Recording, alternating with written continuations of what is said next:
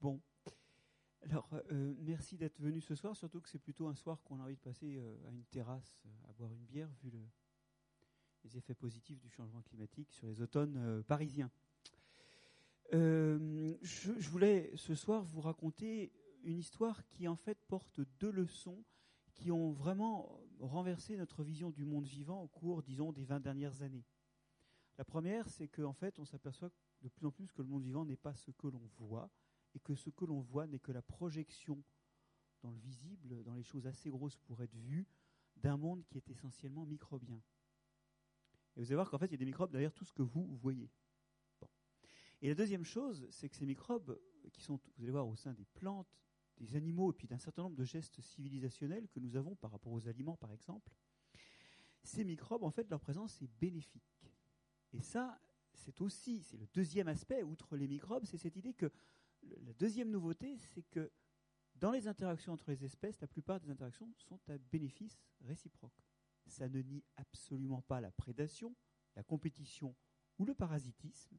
Ce serait naïf de dire que tout ça n'existe pas et est secondaire. Ça existe aussi, mais le fait est là. Vous allez voir des organismes qui interagissent ensemble à bénéfice réciproque. Et en fait, ce que je me propose, c'est de vous raconter en quoi ces bénéfices réciproques structurent par exemple la plante, grâce aux microbes qu'elle abrite, les animaux, et aussi, vous allez voir, un certain nombre d'aspects civilisationnels qui nous entourent euh, de très très près. Alors je commence par les plantes. Et vous savez que les plantes, une des caractéristiques des plantes, c'est d'être vertes. Elles sont vertes, et vous allez voir que c'est assez bactérien cette histoire. Euh, ces feuillages verts ici n'ont rien d'étonnant. Pourquoi les plantes sont vertes? Vous savez que c'est parce qu'elles contiennent de la chlorophylle, et cette chlorophylle, en fait, est dans des petites parties de la cellule qu'on appelle les chloroplastes. Et ces grains verts qui ont la chlorophylle sont les endroits où la lumière du soleil est absorbée et permet de faire la synthèse des sucres. Les chloroplastes, ce sont les lieux de la photosynthèse, c'est là où est la chlorophylle, c'est là que le gaz carbonique de l'atmosphère est transformé en sucre, c'est comme ça que les plantes se nourrissent. Or, ces grains verts, figurez-vous, eh bien, on sait aujourd'hui que ce sont des bactéries qui vivent dans les cellules. Au début, on avait dit, bon, ben voilà, il y a des grains verts qui font la photosynthèse. Et en les étudiant de près, on s'est aperçu qu'ils avaient un génome et que ce génome ressemblait à un génome de bactéries. En fait, ça ressemble à des bactéries qu'on appelle les cyanobactéries. Alors évidemment, ce groupe-là de cyanobactéries vit dans les cellules depuis longtemps hein, et est transmis de génération en génération. C'est devenu un habitant des plantes depuis des milliards d'années, peut-être deux un peu plus. Mais ces cyanobactéries, on en connaît aussi comme celles-là qui vivent à l'air libre. Euh, sur la façade du bâtiment, là, c'est sûr qu'au soleil, il y en a plein. Mais certaines ont élu domicile en quelque sorte dans les plantes et sont devenues des usines à sucre des plantes. Et au passage, elles leur ont apporté la couleur, leur couleur verte. Donc, la partie qui fait la photosynthèse dans la plante, c'est une bactérie. C'est fort parce que la photosynthèse et la couleur verte, c'est au cœur de ce, bah, de ce qu'est une plante, quoi. Ben oui, mais c'est une propriété de bactéries embarquées. Et une petite image qui va peut-être vous rappeler vos vacances. Vous voyez ici ces falaises là avec une espèce de patine un petit peu gris, gris bleu. Ben ça, c'est des cyanobactéries qui vivent toutes seules sur les parois rocheuses, qui teintent ces falaises euh, d'une couleur un peu grisâtre. Et puis il y a toutes les cyanobactéries qui sont dans les plantes. Vous voyez que le monde est teinté de cyanobactéries. Et en tout cas, les plantes, elles, elles leur doivent leur couleur et leur photosynthèse. ça, c'est déjà fort, mais vous allez me dire, d'accord, mais il n'y a pas que la photosynthèse. Hein. D'ailleurs, dans la plante, il y a des parties souterraines qui ne font pas la photosynthèse, c'est les racines. Alors, euh, poursuivons notre exploration de nos plantes. Ces plantes ont besoin aussi de champignons pour se nourrir, et là, on va justement passer sous terre. Avec une anecdote qui est la suivante. Vous connaissez les pins, je pense. Les pins, ça pousse très vite, très droit. D'ailleurs, c'est la première chose qui revient quand on abandonne une pâture ou une culture, hein, c'est les premiers arbres qui reviennent. Et en plus, ils poussent droit et avec un bois qui est imprégné de résine. Donc, euh, bah, évidemment, euh, ça, c'est parfait pour la marine. Ça fait des, des mâts imputrescibles à cause de la résine idéaux. Alors, quand l'Europe a commencé à aller enquiquiner le monde, c'est l'époque des grandes colonisations, quand on est arrivé en Amérique ou en Afrique, on n'avait pas de pain pour remater les bateaux qui souvent avaient souffert durant la traversée. Vous voyez que la distribution des pins est plutôt boréale, même s'ils descendent un tout petit peu sous les tropiques euh, par endroits. Et donc on a essayé d'introduire en Afrique et en Amérique des pins. Comme ça pousse partout, très vite, très droit, on se disait que ça, allait être une, euh, une, opération qui allait euh, pas poser problème. Et ben, sauf que ces pins qui poussent très vite, très droit et n'importe où chez nous, ils germaient, ils faisaient quelques aiguilles qui jaunissaient, qui tombaient, ils crevaient. Alors c'était un peu bizarre. Et ce qu'ont développé empiriquement les gens, c'est d'amener des petits pins déjà enracinés ou alors de mélanger du sol d'Europe aux pépinières où ils plantaient les graines. Et en fait, qu'est-ce qu'ils ont amené? Ben, Ils ont amené des champignons du sol, sans le savoir, hein, des champignons du sol qui, voyez, interagissent étroitement avec les racines, on va revenir à ça, des composants du sol. Par exemple, s'ils avaient chauffé ce sol, ils auraient tué ces champignons et ça n'aurait absolument rien fait. Mais ça, ils n'ont pas fait l'expérience, hein, ils étaient trop contents que ça marche. Ce qu'ils ont amené, c'est des champignons, des champignons qui sont vitaux pour les pins. Alors, chez nous, évidemment, on n'est pas au courant de ça. Pourquoi? Parce que ces champignons sont partout dans nos sols. Donc, quand on plante une graine, elle trouve les champignons et c'est parti. Sauf que sous les tropiques, voilà, ils n'étaient pas là.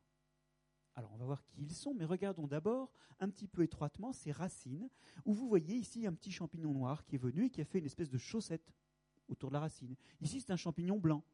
En fait, la plupart des petites racines fines sont gancées de champignons et ça, c'est vital. On va revoir pourquoi c'est vital. Alors, euh, d'abord, quels sont les champignons qui font ça? Ben, C'est tout bête. Hein. C'est l'essentiel des champignons qui vivent dans les forêts chez nous, qui sont en fait associés aux racines des arbres. Vous voyez, il y a les truffes. c'est bien connu. Vous savez que pour faire des truffes, il faut planter des arbres. Les truffières, c'est avant tout des plantations de chênes ou de noisetiers. Bon. C'est les amanites c'est les bolets comme les cèpes, c'est les girolles, c'est les russules, c'est les lactaires, c'est les cortinaires, c'est les inocibles. Alors là, je suis en train d'énumérer deux tiers des espèces qui y en forêt, quoi. Et qui, elles aussi, ont besoin des arbres. C'est pour ça qu'on les trouve qu'en forêt. Et ben voilà, dans les forêts tropicales, il y a aussi des champignons, hein, mais c'est pas cela. Et du coup, quand on plantait les pins là-bas, eh ben, ils crevaient. Ils crevaient parce qu'ils n'avaient pas ces champignons. Et pourquoi? Pourquoi ils ont besoin de ces champignons? Ben Parce que dans cette interaction qu'on appelle une mycorhize. C'est le nom de cet organe qui est un mélange de champignons et de racines. Vous avez vu la, racine avec une chaussette de champignons autour.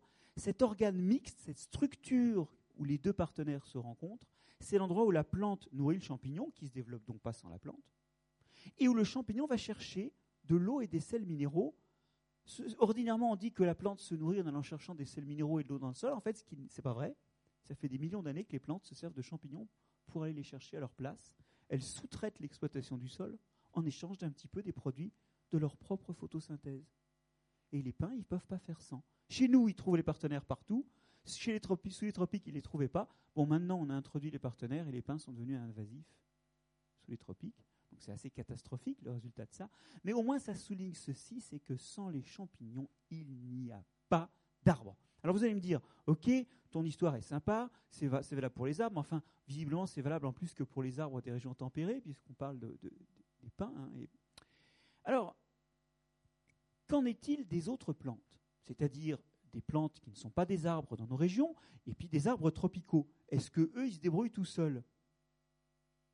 Eh bien, vous allez voir que non. Alors ça, vous connaissez, c'est le... Et ça, ce sont les eh bien non, justement, ce n'est pas les racines. C'est des mycorhizes aussi. Sauf que là, vous pouvez regarder de près, vous ne verrez pas le champignon. Il ne fait pas un, manchon autour, mais quand on colore ses racines, il est bel et bien là. Vous voyez, il rentre directement sans faire de tralala tout autour de la racine, il rentre et il colonise toute la racine, à l'intérieur. Du coup, vous, vous voyez une racine, mais en fait, c'est quand même une mycorhize parce que c'est quand même un mélange de racines et de champignons.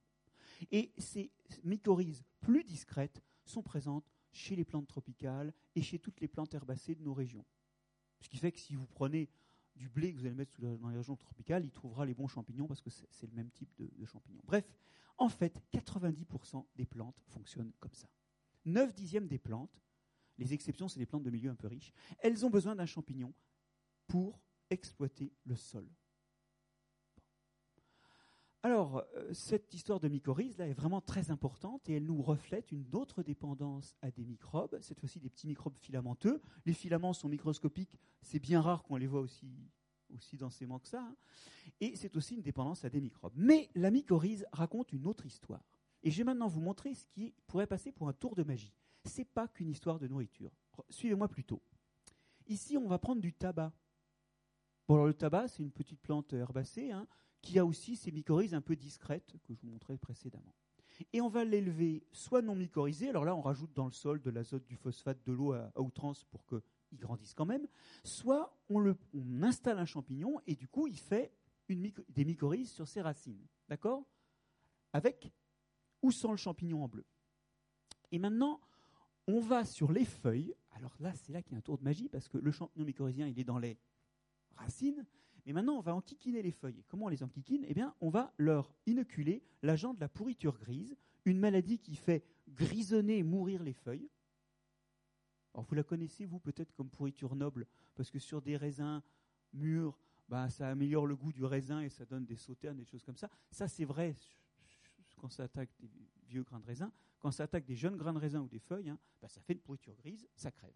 Et vous voyez, il y a eu deux points d'inoculation, là et là. Bon, bah, là, la feuille a vraiment souffert, là, ça fait des petites lésions. Et si on regarde en répétant l'opération, la taille des lésions, on s'aperçoit que la taille des lésions est plus de deux fois plus petite quand il y a le champignon que quand il n'y a pas le champignon. C'est fortiche. Hein quand il y a le champignon, les feuilles sont moins sensibles à la pourriture grise. En fait, je vais vous dire, quand il y a le champignon, il n'y a pas de pourriture grise. Et d'ailleurs, la pourriture grise n'est pas une maladie habituelle du tabac.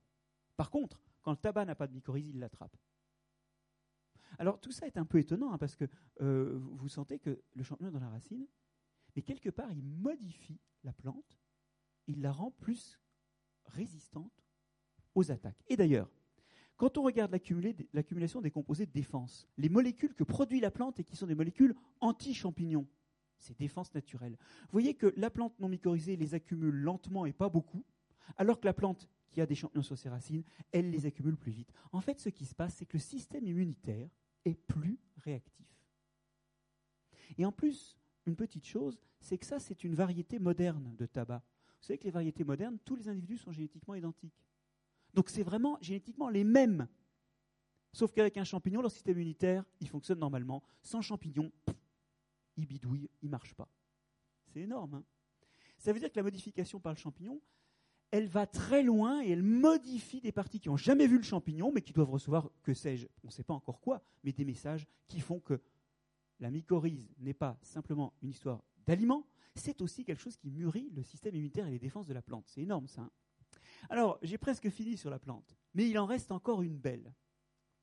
C'est que les microbes sont aussi responsables de la forme des plantes. Alors, j'en vois qui sourit.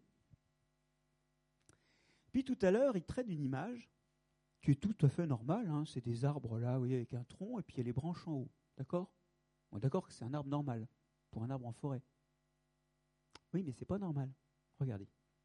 Quand cet arbre a été jeune, là ou là, il a fait des branches dès la base. OK? Et l'arbre, il ne grandit pas par déboîtement du tronc. Il grandit par le bout. D'accord? Donc, même quand le tronc va devenir aussi large que ça, il devrait y avoir encore les petites branches qui étaient là, même si elles n'ont pas grandi. Et puis, vous voyez, vous voyez toutes les branches qu'il y a là. On devrait voir toutes ces branches dépasser du tronc. Eh bien, elles ne dépassent pas. Alors, D'ailleurs, quand je prends un arbre en plein air, on voit très bien qu'il y a des branches dès la base, parce qu'elles ne sont pas mortes.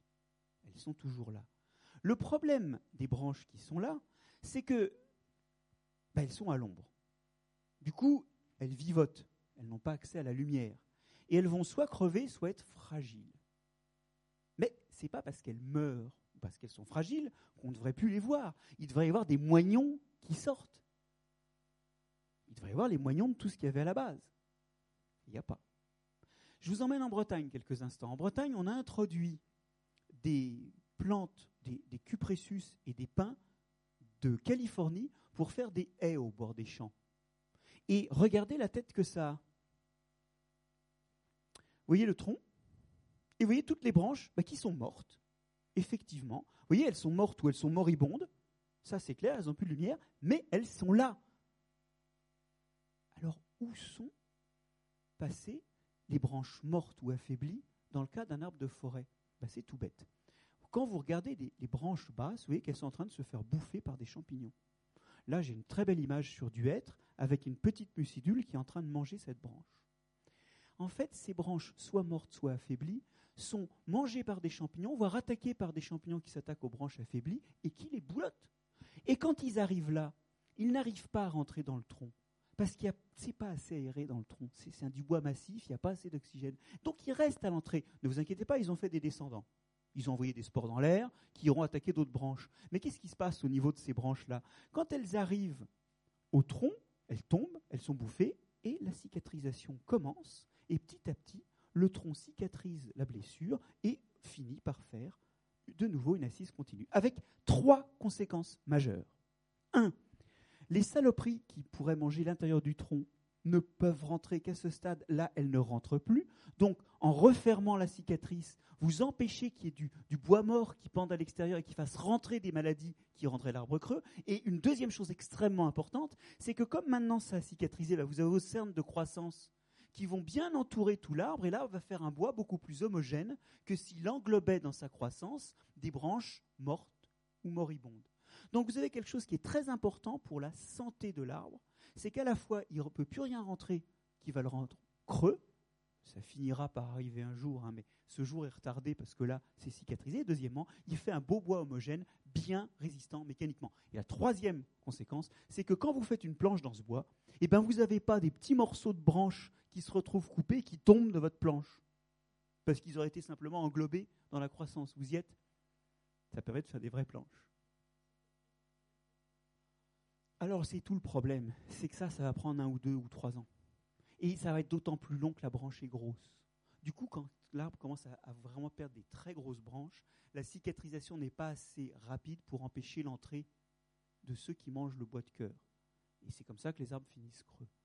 Alors la vitesse du bourrelet, je ne peux pas vous la dire, mais typiquement un bourrelet comme ça, ça va prendre 2-3 ans à résorber. Et c'est vrai qu'il y a une période euh, qui n'est pas optimale.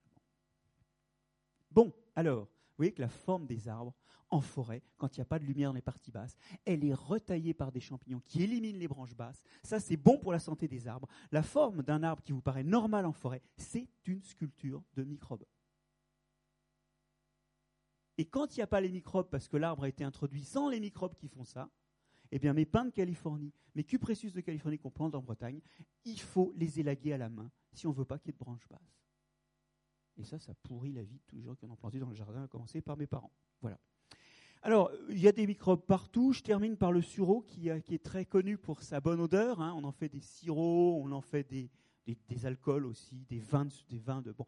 Alors, ça sent très bon parce qu'il y a des terpènes dedans qui sont très aromatiques, hein, qui sont des molécules qui attirent les, les insectes. Alors, les scientifiques se sont amusés à mettre toute une inflorescence de sureau dans un sachet, et soit de rien faire, ça c'est le contrôle, soit de mettre dans ce sachet un gaz qui tue les bactéries. Alors, au début, toutes mes fleurs émettent des terpènes. Et puis, à un moment, on débute l'expérience et on met le sachet. Soit dans le sachet, on ne met rien de toxique, et vous voyez que c'est ce qui est en, blanc, la production de terpènes continue, puis les fleurs vieillissent, les fleurs vieillissent et ça diminue un peu. Soit on met en rouge un antibiotique, et puis on l'enlève, on a tué toutes les bactéries, eh bien, regardez, la production de terpènes chute. Elle n'est plus que un tiers de la production de terpènes de quand il y a des bactéries. L'odeur des fleurs est aussi construite par des microbes. En fait, on ne peut pas trouver une fonction de la plante qui ne soit impactée par la présence de microbes et dont le bon déroulement ne soit pas un effet microbien. C'est rangé des bestioles. Alors vous allez voir, la bête, on se dit oui, la bête, elle se déplace, elle soulève les pieds, et donc euh, elle n'est pas colonisée par tout un tas de microbes venus du sol et de partout. Bah, que nenni, regardez plutôt. Déjà, on en a besoin pour digérer. Je vais prendre un exemple violent en termes de digestion, c'est la vache. La vache mange de l'herbe, on est d'accord? Bah, Là, elle a l'air comme d'en avaler. Alors, elle avale de l'herbe, et d'autre part, elle passe son temps à mâchouiller et à regarder les trains ou les caméramans. Enfin, bon, bref, elle passe grande partie de sa journée, entre 8 et 10 heures, à mâcher. Et à ce moment-là, vous remarquez qu'elle n'avale plus d'air, enfin, elle prend plus d'herbe. Hein. Alors, à quoi ça correspond? Quand on regarde les crottes de vache, on s'aperçoit, là, c'est des vieilles crottes qui ont été rincées par la pluie, on s'aperçoit qu'il y a plein de paillettes d'herbe dedans, intactes. Et quand on fait des tests chimiques, on s'aperçoit que euh, là, il y a une molécule qui prend des colorants rose, c'est la cellulose, et là, une molécule qui prend des colorants verts, c'est la lignine, on s'aperçoit que les deux composants essentiels de l'herbe qui sont la lignine et la cellulose, ne sont pas digérés. Ça veut dire que l'essentiel des composants de l'herbe peut passer dans le tube digestif et ressortir sans être digéré. c'est bizarre ça. Parce que ça, ce qui est là, c'est 90% de la masse sèche de l'herbe qu'elle a mangée. il y a beaucoup d'eau dans l'herbe, mais la partie sèche, c'est ça à 90%. Alors elle se nourrit de quoi?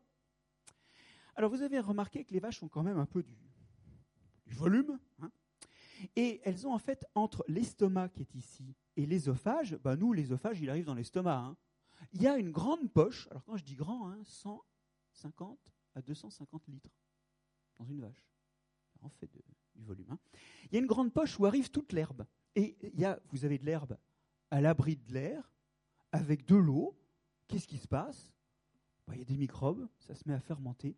Et il y a des quantité colossale de microbes qui se développent. Les petits points là, c'est des bactéries. Les gros trucs qui se déplacent, c'est des trucs qui se déplacent en avalant des bactéries. Donc il y a un monde fou, il y a des millions de milliards de cellules, de bactéries, de ciliés, de champignons. C'est une orgie de fermentation. D'accord? Et puis à la sortie du rumen, il y a un filtre. Et là, il passe tout ce qui est petit. Alors qu'est-ce qui est petit? Bah, des bactéries, des cellules de prédateurs de bactéries, et puis des petits bouts d'herbe qui sont assez petits pour passer. Les bouts d'herbe qui vont passer, eux, ils ne seront pas digérés. Vous avez vu, ils ressortent intacts. Donc, dans son estomac, puis dans son intestin, la vache, elle va digérer non pas les bouts d'herbe qui passent le filtre, mais les microbes. Et bon an, mal an, elle se fait 2 à 4 kilos de protéines de microbes par jour comme ça. Donc la vache digère pas l'herbe, elle l'avale, ça nourrit des microbes qui prolifèrent, et après elle, digère les microbes qui sont vachement plus digestes, vachement plus faciles à dégrader. Alors pourquoi elle mâche, me direz-vous? Alors là, je vous propose un film que j'ai fait moi, donc vous allez attraper le mal de mer. On voit la vache qui mâche, on voit ce qu'on appelle la joue de bœuf, hein, qui est ce muscle-là, euh, qui fait 10 000 mouvements par jour prochaine fois que vous en mangerez, vous penserez à la rumination de la vache, puisque ça s'appelle comme ça. Et vous allez la voir, elle va avaler, et regardez bien là, elle renvoie une autre portion dans sa bouche. Et elle va faire ça toute la journée. Pourquoi? Parce qu'elle découpe les brins d'herbe en les mâchant. Ça, ça donne plus de surface accessible aux microbes. Deuxièmement, elle tartine de sa salive tout ça. Ça va faire l'eau d'abord qu'il va y avoir tout autour. Et puis, dans cette salive, il y a plusieurs choses. Il y a des carbonates, qui vont éviter que ça devienne trop acide, parce que ça tuerait les microbes. La fermentation produit de l'acide, mais c'est un pouvoir tampon. C'est, du, bah, c'est des bicarbonates. Il y a aussi du phosphate et de l'azote. Au lieu d'émettre ces déchets azotés comme nous dans l'urine, elle les émet dans sa salive. Pourquoi? Bah, Parce que les microbes, ils utilisent ces déchets azotés et phosphatés à la vache pour refaire de la matière organique. Eux, ils savent utiliser ça. Vous y êtes? Il est extraordinaire ce recyclage. Les déchets du métabolisme de la vache, il y a certains microbes qui peuvent les utiliser. Et le bilan, c'est que quand elle rumine, elle imprègne aussi d'engrais, d'azote et de phosphate utilisables pour les microbes. Vous y êtes? Et finalement, eh ben, euh, elle va digérer surtout ces microbes. Elle récupère aussi un certain nombre de gaz qui sont émis par, la fermentation des microbes. Et au total, eh ben, est-ce que c'est vraiment un herbivore? Ce qui est herbivore, c'est la vache et ses microbes. Mais la vache, elle, elle est microphage. Elle mange des microbes, elle digère des microbes. C'est énorme, hein? Et elle pourrait absolument pas digérer l'herbe. Elle en perdrait les 9 dixièmes des ressources. Alors, la vache, c'est un peu le, paroxysme de la dépendance aux microbes pour digérer. Mais vous savez, les microbes ne font pas que nous aider à digérer. Nous aussi, nous aident à digérer. Hein. Mais bon, sans microbes, on pourrait survivre. Mais vous allez voir qu'on aurait d'autres problèmes. Les microbes nous aide aussi, nous animaux, à nous développer, c'est-à-dire à passer de l'état juvénile à l'état adulte. Et vous allez voir ça grâce à des souris. Parce que l'intérêt des souris par rapport à l'homme, c'est qu'on peut faire des expériences dessus. Vous y êtes? Alors que bon, sur l'homme, c'est quand même pas. Et du coup, on peut, on peut tester qu'est-ce qui se passe avec ou sans microbes. Et là c'est pris au sud de Paris, vous avez des espèces de chambres stériles où il y a de l'air sous pression qui arrive, qui est complètement stérile, et, du coup, vous voyez, alors ça, c'est les gants. Mais comme il y a de l'air sous pression dedans, les gants, ils sont à l'extérieur. Mais on peut mettre les mains avec les gants pour manipuler ce qu'il y a à l'intérieur. Qu'est-ce qu'il y a à l'intérieur? Des souris. des souris qui n'ont jamais vu un microbe, qui sont complètement stériles. Vous y êtes? Et ces, ces souris stériles vont nous raconter qu'est-ce qui se passe sans microbes, c'est-à-dire sans microbes sur la peau, sans microbes dans les oreilles, sans microbes dans le nez, sans microbes dans le tube digestif, et pour les femelles, sans microbes dans le vagin. Alors regardons un petit peu ce qui se passe. Euh, l'ensemble des microbes qu'on appelle le microbiote des animaux est extrêmement divers. Il y a là entre 1000 et 10 000 espèces différentes. Là, je vous ai mis une photo de, bactéries euh, du tube digestif de souris. On a fait ça dans un lycée à Paris. Vous voyez qu'il y en a qui ont pris le colorant violet, d'autres le colorant rose, il y en a qui sont rondes, il y en a qui sont en bâtonnet, en bâtonnet court, en bâtonnet long, il y en a qui ont pris le colorant violet, elles sont par deux ou allongées, enfin il y en a plein. Et toutes ces bactéries-là, eh bien, elles vont avoir un rôle dans la nutrition, elles aident la souris à digérer. On sait que les souris qui n'ont pas de microbes, il leur faut 30% de nourriture en plus pour grandir autant, parce qu'elles ne digèrent pas, pas très bien. Ces bactéries produisent des vitamines. Vos, souris qui n'ont pas de microbes, il faut leur donner régulièrement des capsules de vitamines parce qu'elles n'en ont pas assez. Une partie de nos vitamines viennent de nos microbes. Et puis, euh, ces bactéries, qui sont les premières confrontées aux toxines alimentaires, eh bien, elles sont euh, éliminées. Les toxines sont éliminées par les microbes qui éventuellement s'en défendent eux-mêmes et du coup nous protègent. Par exemple, nous, on a une sensibilité, nous Européens, au soja. Vous savez que le soja contient des perturbateurs endocriniens, naturellement, hein, des molécules qui perturbent le fonctionnement, disons, de nos hormones sexuelles. Mais c'est bizarre parce que les Asiatiques, eux, ils n'avaient pas ce problème. Ben, les Asiatiques, en fait, ils ont des bactéries qui dégradent la, la puisque c'est le nom de cette molécule, et qui la transforment en un dérivé inactif, même un dérivé qui a des propriétés bénéfiques. Et la différence entre les Asiatiques et les Européens par rapport au soja, c'est pas qu'ils sont génétiquement différents de ce point de vue-là, c'est juste qu'eux, ils ont les bactéries qui détoxifient le soja. Et quand on a amené le soja en Europe, on s'est aperçu que c'était pas bon d'en manger. Alors maintenant, on a des sojas qui sont sélectionnés, n'est-ce pas, pour ne pas contenir trop de ces toxines. Donc le problème est partiellement résolu. Néanmoins, il ne faut pas quand même manger trop de soja quand on est européen. C'est pas l'abus de soja nuit.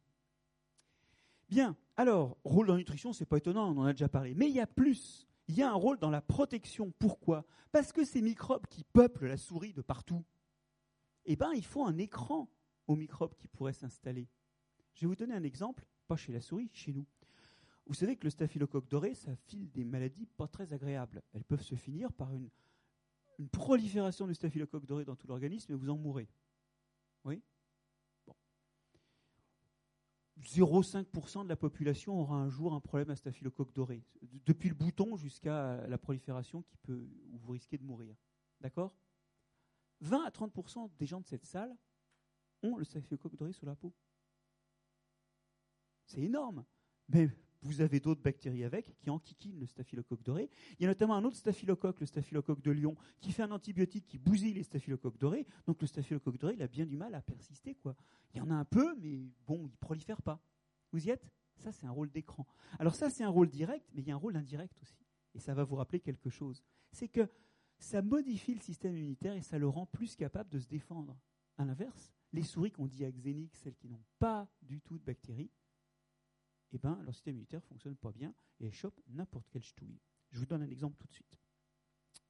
On va donner à une souris une maladie, on va leur inoculer une, une, maladie qui est une leishmaniose, qui est une maladie qui fait des trous dans la peau euh, de plus en plus grands jusqu'à atteindre des organes vitaux. Euh, pour certains qui connaissent la maladie de Chargas, hein, c'est ça. Alors, euh, ce n'est pas une maladie de souris.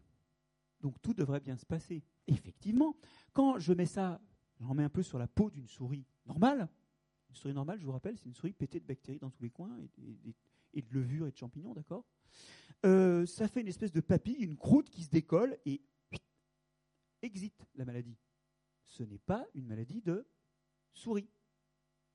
Maintenant, j'introduis ça sur une souris donc dite axénique, celle qui n'a absolument aucun microbe, qui est dans sa cage. Ok? Qu'est-ce qui se passe? Regardez, alors déjà, on s'aperçoit que la, peau est plus mince. Vous êtes? La barre d'échelle est à peu près la même. Il n'y a pas un caractère de la souris sans microbe qui soit pas différent. Donc la peau est plus mince, elle fait un léger épaississement au point d'inoculation, et moi qui suis tout près, je vois très bien les premiers trous, là et là, liés à l'installation de la maladie. La souris attrape une maladie qui fait des trous dans la peau, de plus en plus gros, et qui n'est pas une maladie de souris. C'est énorme. Hein? Quand on regarde la taille des, des, papilles de réaction, on voit que la, lésion formée, hein, qui va, est très grande sur une souris contrôle normale et petite sur une souris exénique. Et ce qui est beau dans cette expérience, c'est qu'il va vous montrer comment on peut vraiment montrer que c'est le rôle des microbes, d'accord?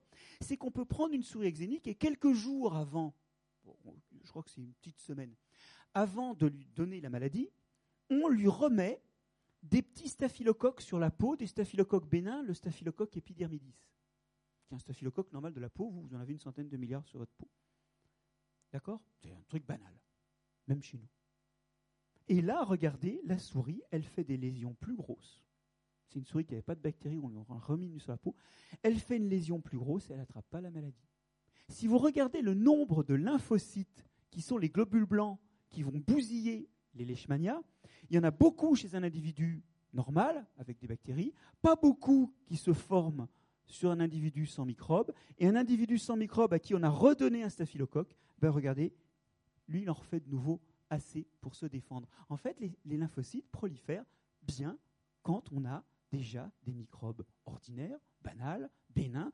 Et donc, ça veut dire que le système immunitaire, dans sa forme normale, eh bien, il ne mûrit, il ne se forme qu'après qu'on ait rencontré les microbes qui nous peuplent. Ça vous rappelle l'histoire du tabac avec ses mycorhizes. C'est la même histoire. De ce point de vue-là, il y a une maturation du système immunitaire qui s'opère uniquement en présence de microbes. Et oui. Alors, les microbes permettent, le développement du système immunitaire, mais pas que. Regardez plutôt. Voilà un dispositif expérimental qui est absolument génial. C'est une croix surélevée, ok Il y a deux planches qui se croisent. Et on met la souris à se balader là-dedans, et il y a deux bras qui sont entourés de très hautes cloisons et deux bras nus. D'accord? On y va? Alors, on commence avec une souris normale. La souris normale, vous voyez, elle explore, ça c'est un bras entouré de hautes cloisons, celui-là aussi. Elle explore l'endroit, elle regarde un peu dehors, elle se dit là, c'est pas un endroit pour foutre une souris, ça. Et elle continue à explorer la zone où elle est cachée. Les, souris, c'est photophobes, ça se cache dans les coins, vous les voyez jamais au milieu de la salle. Rappelez-vous Tom et Jerry. Hein, elles sont toutes derrière les plaintes, dans les trous. Vous y êtes? Sinon, elles se font bouffer, c'est tout bête. Là, c'est un endroit où se prendre un coup de balai. Hein. Bon, alors maintenant, je vais refaire ça avec une souris axénique, c'est-à-dire une souris sans bactéries. Regardez, on l'a posée là, elle arrive, elle explore aussi. Ses mouvements sont un peu plus vifs. Hein. Elle regarde dehors, elle sort, se penche. Alors ça, c'est dangereux. Hein. Si on le fait avec vous, ne vous penchez pas, on peut tomber. Et on se dit, mais est-ce qu'elle va rentrer? Là, elle peut se faire bouffer 45 fois. Est-ce qu'elle va rentrer, oui ou non? Eh ben non. Elle ressort de l'autre côté. Alors ça, vous pourriez me dire, ouais, mais c'est juste deux souris différentes, quoi. Il y en a une qui est timide et l'autre qui n'a pas froid aux yeux. Ah oui, c'est deux sœurs qui sont nées dans une cage stérile et on a sorti une des deux pour la faire se coloniser par des microbes, puis on a fait l'expérience euh, quelques semaines après. Donc génétiquement, elles sont très proches. Et puis on peut répéter ça sur plein de couples de souris, et on peut faire des statistiques sur le temps qu'elles passent au centre, dans la zone enclose ou dans la zone ouverte. Vous voyez, elles ne se comportent pas pareil. Mais ce qui est génial, c'est que vous prenez une souris exénique, vous la mettez dehors, vous refaites l'expérience, elle se comporte comme une souris normale. L'absence de microbes change le comportement. C'est énorme. Ça veut dire que notre comportement, en fait, en creux, résulte des microbes qui nous ont colonisés à un moment. Alors, les auteurs de ces, travaux ont été plus loin. Et c'est bête pour les souris, vous allez voir. Ils ont congelé le cerveau de ces souris, ils ont fait des tranches fines. Et sur ces tranches fines, ils ont essayé de voir quels gènes s'exprimaient et comment. Alors, ils ont fait ça sur plein de gènes. Il n'y en a pas un seul pour lesquels ça s'exprime pareil. Mais je vais vous en montrer deux de gènes. Ils ont fait ça pour un gène qui s'exprime quand les souris sont anxieuses alors qu'elles sont élevées dans les mêmes conditions, vous voyez que ce gène s'exprime bien plus dans une souris normale que dans une souris sans microbes. Ça explique peut-être que les souris sans microbes, elles traînent, voyez, euh, dans les zones non protégées, qu'elles se penchent alors qu'elles ne devraient pas se pencher. En tout cas, c'est cohérent. je ne dis pas que c'est la cause, parce que c'est complexe le comportement. Mais enfin, ça va bien avec ce qu'on a observé. Et puis là, j'ai un marqueur de plasticité synaptique, c'est-à-dire c'est un, gène qui, quand il, qui s'exprime dans les circonstances où vous refaites des connexions synaptiques En fait, c'est un gène qui est lié à la mémorisation. Vous voyez qu'il s'exprime beaucoup moins chez les souris sans microbes que chez les souris avec microbes, alors même que c'est des pères de souris sœurs. Alors ce qui est excellent dans cette histoire, quand même, c'est qu'effectivement, les souris exéniques sont connes. Elles n'arrivent pas à retenir les trucs simples. Vous dissimulez toujours dans le même endroit de la cage la bouffe. Une souris normale, au bout de deux jours, le matin, elle se dirige directement dans le coin où il y a la bouffe. Une souris exénique, ça lui prend une semaine avant de se dire Tiens, ouais, tiens, je vais peut-être aller voir là-bas pour. Euh. Vous y êtes En fait, elles ont plein de défauts comportementaux, cognitifs, de mémorisation pour des souris. Et euh, ça veut dire que le fonctionnement normal du système nerveux, il est induit par la présence de ces microbes, sans doute par des choses qu'ils sécrètent ou par ces interactions avec les neurones qui se trouvent dans l'intestin ou dans la peau. Alors vous allez me dire, c'est bon, c'est des souris, et nous? Ah bah Alors nous, en fait, euh, d'abord, nous, euh, regardez, bah tiens, c'est assez bizarre, voilà. nous, on a on en vit proprement, on, se protège des microbes. Effectivement, on, est arrivé en 50 ans à bousiller une dose de microbes indésirables colossale. Mais dans le même temps où les maladies transmises en, Occident, hein, là, on est sur des données européennes, dans le même temps où on se débarrassait de ces maladies transmises en étant plus propre et l'aide d'antibiotiques, regardez les maladies qui sont apparues. Sclérose en plaques, maladie de Crohn, c'est des maladies où le système immunitaire, en gros, attaque l'organisme. Diabète de type 1, gros problème métabolique. Asthme. Je pourrais vous citer la dermatite atopique. Moi, ma génération, la dermatite atopique, il y avait peu de gamins qui avaient des problèmes de peau. Aujourd'hui, c'est 30% des enfants qui ont de la dermatite atopique. 30%. C'est-à-dire que la peau a des rougeurs, elle gratte, elle se desquame. Et eh bien en fait, la plus, c'est des maladies complexes. D'accord? On ne sait toujours pas exactement, me disait un académicien spécialiste de l'immunologie pas plus tard qu'hier, on ne sait toujours pas ce que c'est que l'asthme. C'est des maladies complexes. Mais ce qu'on sait, c'est que moins on est exposé à des microbes, plus on vit en ville, plus on vit aseptisé, plus on est soumis à ces maladies. Et ce que l'on pense aujourd'hui, c'est qu'un des facteurs, il y en a sans doute de multiples, hein, il y a des facteurs alimentaires, d'autres facteurs environnementaux, mais l'un des facteurs qui a provoqué toutes ces maladies où le système immunitaire ne fonctionne pas bien, où le métabolisme dysfonctionne, tout, c'est une insuffisance d'exposition dans le jeune âge aux microbes. Et moi, si j'ai des enfants, la première chose que je leur ferai faire, c'est d'être, de vivre beaucoup plus salement, une saleté raisonnable. Aujourd'hui, on dit que les tétines ne se stérilisent plus, et on dit que si la tétine tombe par terre, bon, on l'essuie, on la redonne. Alors c'est un peu dur hein, par rapport au réflexe qu'on a eu classiquement, mais il faut, c'est encore pas suffisant puisqu'on est toujours, malgré ça, à 30% de dermatite atopique. Il manque encore quelque chose. Alors tout ça pour dire qu'il y a même des maladies comme l'autisme, dont on sait aujourd'hui qu'une partie du déterminisme est due à une insuffisance de colonisation assez tôt par des microbes assez variés. C'est énorme. L'autisme est aussi en explosion totale. Hein. en 30 ans, il a été multiplié par 3 en Occident. Et on pense que toutes ces au microbiote toucheront un individu sur deux dans dix ans. C'est juste qu'on a nié cette couche microbienne, et pour le coup, on l'a niée alors qu'elle est très importante. Elle est très importante dès le début. Ça, beaucoup de gens peuvent penser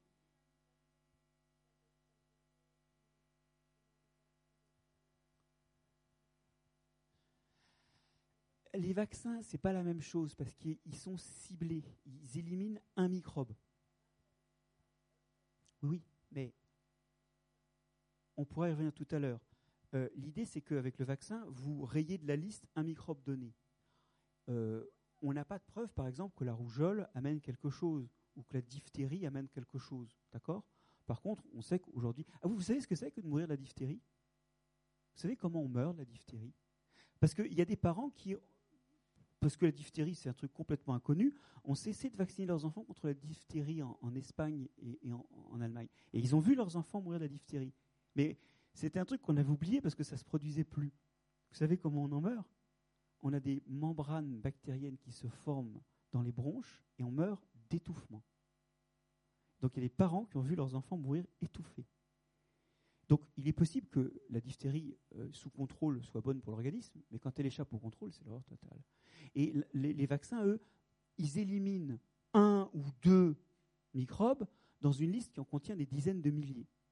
Mais là où votre question est pertinente, néanmoins, c'est qu'on sait aujourd'hui qu'il y a certains microbes qui sont mauvais d'un côté, qui peuvent être bons de l'autre. Je vais vous citer un exemple, mais là, du coup, on ne sait pas comment les utiliser. Hein. C'est l'hélicobactère. L'hélicobacter, c'est un microbe qui provoque les ulcères de l'estomac.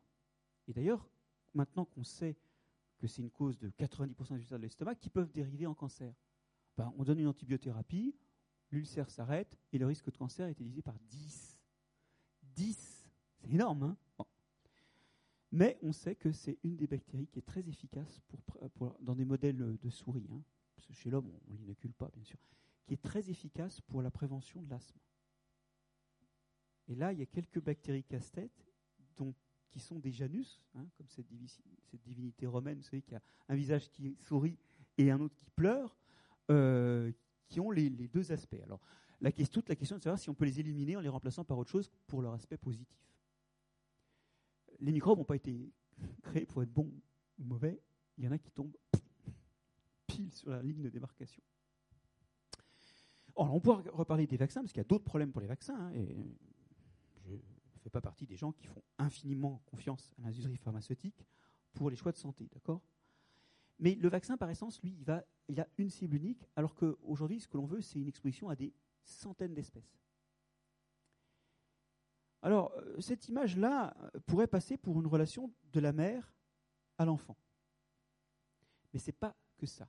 C'est quelque chose qui marque notre dépendance aux microbes de façon incroyable. Regardez. Les enfants ont souvent des problèmes de digestif. Et beaucoup de cris d'enfants, c'est des problèmes parce qu'ils digèrent pas bien ou alors ils ont des diarrhées parce qu'il y a des pathogènes qui s'installent. C'est parce que ça va leur prendre trois ans pour acquérir la diversité microbienne d'un adulte, qui chez nous d'ailleurs est pas très diverse. Mais bon. Et euh, ils n'ont donc pas les bactéries qu'il faut. Et en fait, dans le lait, il y a quelque chose qui va au-devant de ça. Regardez plutôt. Le lait humain, il est fait surtout d'eau, ça ne vous étonnera pas. Dans la partie solide du lait humain, il y a du lactose, qui est un sucre, bon, comme dans tous les laits. Il y a des lipides, bon, le lait est un aliment gras, c'est normal. Et il y a des protéines, mais ces protéines sont moins abondantes que ça. Ça, ce composant-là, c'est le troisième par ordre d'abondance dans le lait. Qu'est-ce que c'est? Alors voilà la formule chimique, ça ne va pas vous aider beaucoup. C'est ce qu'on appelle des oligosaccharides. En fait, c'est des petites fibres. très petites, mais c'est des fibres. Et ces oligosaccharides, ils sont très bizarres parce que l'enfant ne les digère pas. D'ailleurs, on n'en a pas mis dans les laits artificiels, puisque d'abord, on ne sait pas les fabriquer. C'est un peu complexe hein, comme molécule. Et deuxièmement, l'enfant ne les digère pas, donc euh, il n'y en a pas dans les laits artificiels. Eh bien, figurez-vous que ça, c'est exactement comme les fibres pour les adultes. Vous ne les digérez pas. Mais les bonnes bactéries, celles qui aident à digérer et qui protègent le tube digestif, elles, elles les digèrent. Ces molécules-là, c'est des aliments pour faire venir des bifidobactéries, des lactobacilles, bref, les bactéries qui vont protéger l'enfant et l'aider à digérer. C'est énorme. Ça veut dire que dans l'allaitement, il y a une partie de l'allaitement qui, est dirigée pour aider à s'installer des bactéries. Ceci inscrit en lettres de feu dans notre biologie que nous sommes construits avec des microbes, puisque nos mères les nourrissent. Alors, terminons par quelques gestes civilisationnels. Vous allez voir, de nouveau, on va retrouver les microbes. Euh, j'ai commencé là par un, petit déjeuner, un peu copieux, d'accord, mais où il y a des microbes. Regardez, il y en a qui ont fermenté le pain, des levures, il y en a qui ont des bactéries, des champignons qui ont fermenté ces fromages, des bactéries qui ont fermenté ces yaourts. Nous mangeons des aliments fermentés. Et on peut se demander pourquoi. Alors aujourd'hui, si on vous dit pourquoi vous mangez du fromage, pourquoi vous mangez du saucisson, pourquoi vous mangez de la choucroute, vous allez me dire euh, parce que c'est bon. Mais vous savez que les enfants, au début, le fromage, euh, tous les produits un peu acides, euh, même l'alcool, qui est un produit de fermentation, au début, ils n'aiment pas. C'est un goût qu'on acquiert. Alors quand on l'a acquis, d'accord, c'est bon, voilà pourquoi nos ancêtres se sont-ils mis à fermenter eh bien, Moi, j'ai une interprétation de ça qui me paraît avoir été complètement omise de l'interprétation euh, du rôle des microbes. C'est que, en fait, la bouffe, quand on est devenu agriculteur, éleveur, était immangeable, sans microbes. Je m'explique. Prenons le lait. Vous savez que le lait, il y a des gens qui ne tolèrent pas le lait. En fait, leur problème, c'est justement le lactose dont on parlait tout à l'heure. Le lactose, c'est deux molécules de sucre collées ensemble. Si vous les coupez en deux, et c'est ce qu'arrive à faire le tube digestif de tous les nouveau-nés, bah, vous faites deux sucres qui peuvent rentrer dans l'organisme et le nourrir. Si vous n'avez pas l'enzyme, et en général, avec 5-6 ans, on perd l'enzyme, on ne la fabrique plus, bah, à ce moment-là, la molécule n'est pas coupée, elle reste dans l'intestin, mais comme elle reste dans l'intestin et qu'il y a des bactéries qui, elles, savent le faire, les bactéries prolifèrent, elles fermentent ce sucre, ça fait plein de molécules acides, d'acide lactique, d'acide acétique, qui va endommager la paroi intestinale, et en plus, comme il y a plein de molécules, ça fait comme du sel, ça attire l'eau, et donc tout part en une diarrhée, et une diarrhée sanglante, et, parce que vous abîmez les muqueuses. Donc en fait, les gens qui supportent pas le lactose, à l'âge adulte, bah, ils boivent pas de lait parce que c'est hyper douloureux, ou en deux jours, ils se foutent en l'air le tube digestif. D'accord? Or, nos ancêtres, quand on les retrouve et qu'on séquence leurs ossements, vous savez que c'est une grande mode maintenant, on arrive à séquencer des petits bouts d'eau, hein, puisqu'on a décrit des, espèces humaines entières à partir de morceaux de phalanges. Hein. Euh, eh ben on s'aperçoit que quand on regarde leur génome pour la fabrication des enzymes qui détruisent le lactose, eh ben ils sont incapables de les produire à l'âge adulte. Et pourtant, ces gens-là, ils avaient des vaches. Et vous allez voir, ils traillaient ces vaches. Alors comment ils pouvaient faire Puisque pour eux, finalement, le lactose à l'âge adulte était une toxine? Eh bien, c'est tout simple. Dans les endroits où on trouve ces individus intolérants à l'âge adulte, on trouve aussi des poteries, comme ces poteries-là, qui sont des poteries qui ont 8000 ans, où il y a des résidus d'acide gras du lait, de lipides de lait à l'intérieur, donc ces poteries ont contenu du lait, mais ces poteries, regardez, elles sont bourrées de trous. C'est des poteries pour faire des faisselles. Et quand vous faites une faisselle, il se produit deux choses. D'abord, le petit lait emporte l'essentiel du lactose, et deuxièmement, votre fromage commence à fermenter, et les bactéries qui fermentent le caillé, ce qui est resté dans le pot, bah, détruisent le lactose. Et après, vous allez pouvoir manger le fromage. Vous savez, il n'y a pas besoin de jeter le petit lait. Hein. Euh, mais en tout cas, euh, ce qui est sûr, c'est que c'est qu'après que nos ancêtres se sont mis à boire du lait et que le fait d'avoir du lait a sélectionné les gens qui buvaient le lait directement, parce que ce qui est bu n'est plus à boire, ok? Vous y êtes? Et donc il y a un avantage certain à boire tout le lait, surtout que vous ne perdez pas le petit lait. Cela dit, comme je vous le dis, on n'est pas obligé de perdre le petit lait. Hein. Quand vous faites un yaourt, vous gardez tout le lait, vous ne perdez pas le petit lait, pour le coup. Et par contre, les microbes, les gens intolérants au lactose peuvent manger des yaourts parce que les microbes qui se développent là, ils ont bousillé le lactose. Donc vous voyez que le lait est rendu non toxique initialement pour des gens pour qui c'est toxique par les microbes. Et on a un peu oublié ça parce que maintenant, ben, on a sélectionné des gens qui peuvent boire directement le lait, alors du coup, on a un peu oublié ça. Mais il y a plus. Regardez, ce beau fromage là, ce beau Saint-Nectaire avec euh, tous ses poils, euh, on devine que dessous, il y a en sous-couche une bactérie un peu orange, une bactérie un peu orange euh, qui est celle qu'on retrouve sur le minster, qui pue un peu d'ailleurs. Cette bactérie qui est orange, elle est orange parce qu'elle contient du carotène. Et ça, c'est énorme parce que le carotène, c'est de la vitamine A. Or, la vitamine A, ça s'oxyde très vite. La vitamine A du lait, en quelques jours, il n'y en a plus. Mais si vous avez des cellules vivantes de microbes, alors vous avez la vitamine A des microbes. Donc en plein hiver, vous n'avez plus d'aliments frais, vous pouvez avoir des vitamines fraîches dans les cellules, et ici de la vitamine A dans la croûte du fromage.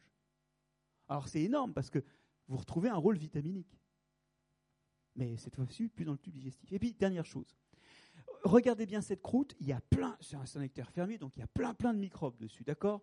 Alors, on va faire pousser une bactérie, la listeria, qui est une bactérie qui est un contaminant indésirable des fromages, d'accord? C'est un truc qui fout la chiasse, et puis si vous êtes fragile ou enceinte, eh bien, euh, vous pouvez en crever, ça peut vous bousiller un rein ou ça peut provoquer un avortement. Donc, ce n'est pas vraiment le genre de bactérie qu'on aime bien. On la met à pousser, cette bactérie. Vous voyez que ici, c'est les puissances de 10 elle pousse 10, 100, 1000, 10 000, 100 000, un million de fois plus qu'au début. Et ça, c'est les jours qui passent. Ça, c'est quand on a juste un milieu nutritif, cette courbe-là, tout seul. Bon, bah, vous voyez qu'au cours du temps, la bactérie se multiplie.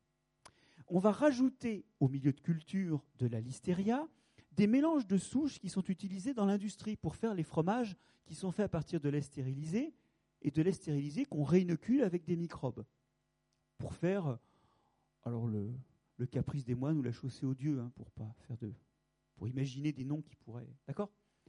Ça, c'est des fromages complètement inoculés. Alors vous voyez que euh, quand on inocule ça, bah, ça pousse un peu moins, mais ça pousse.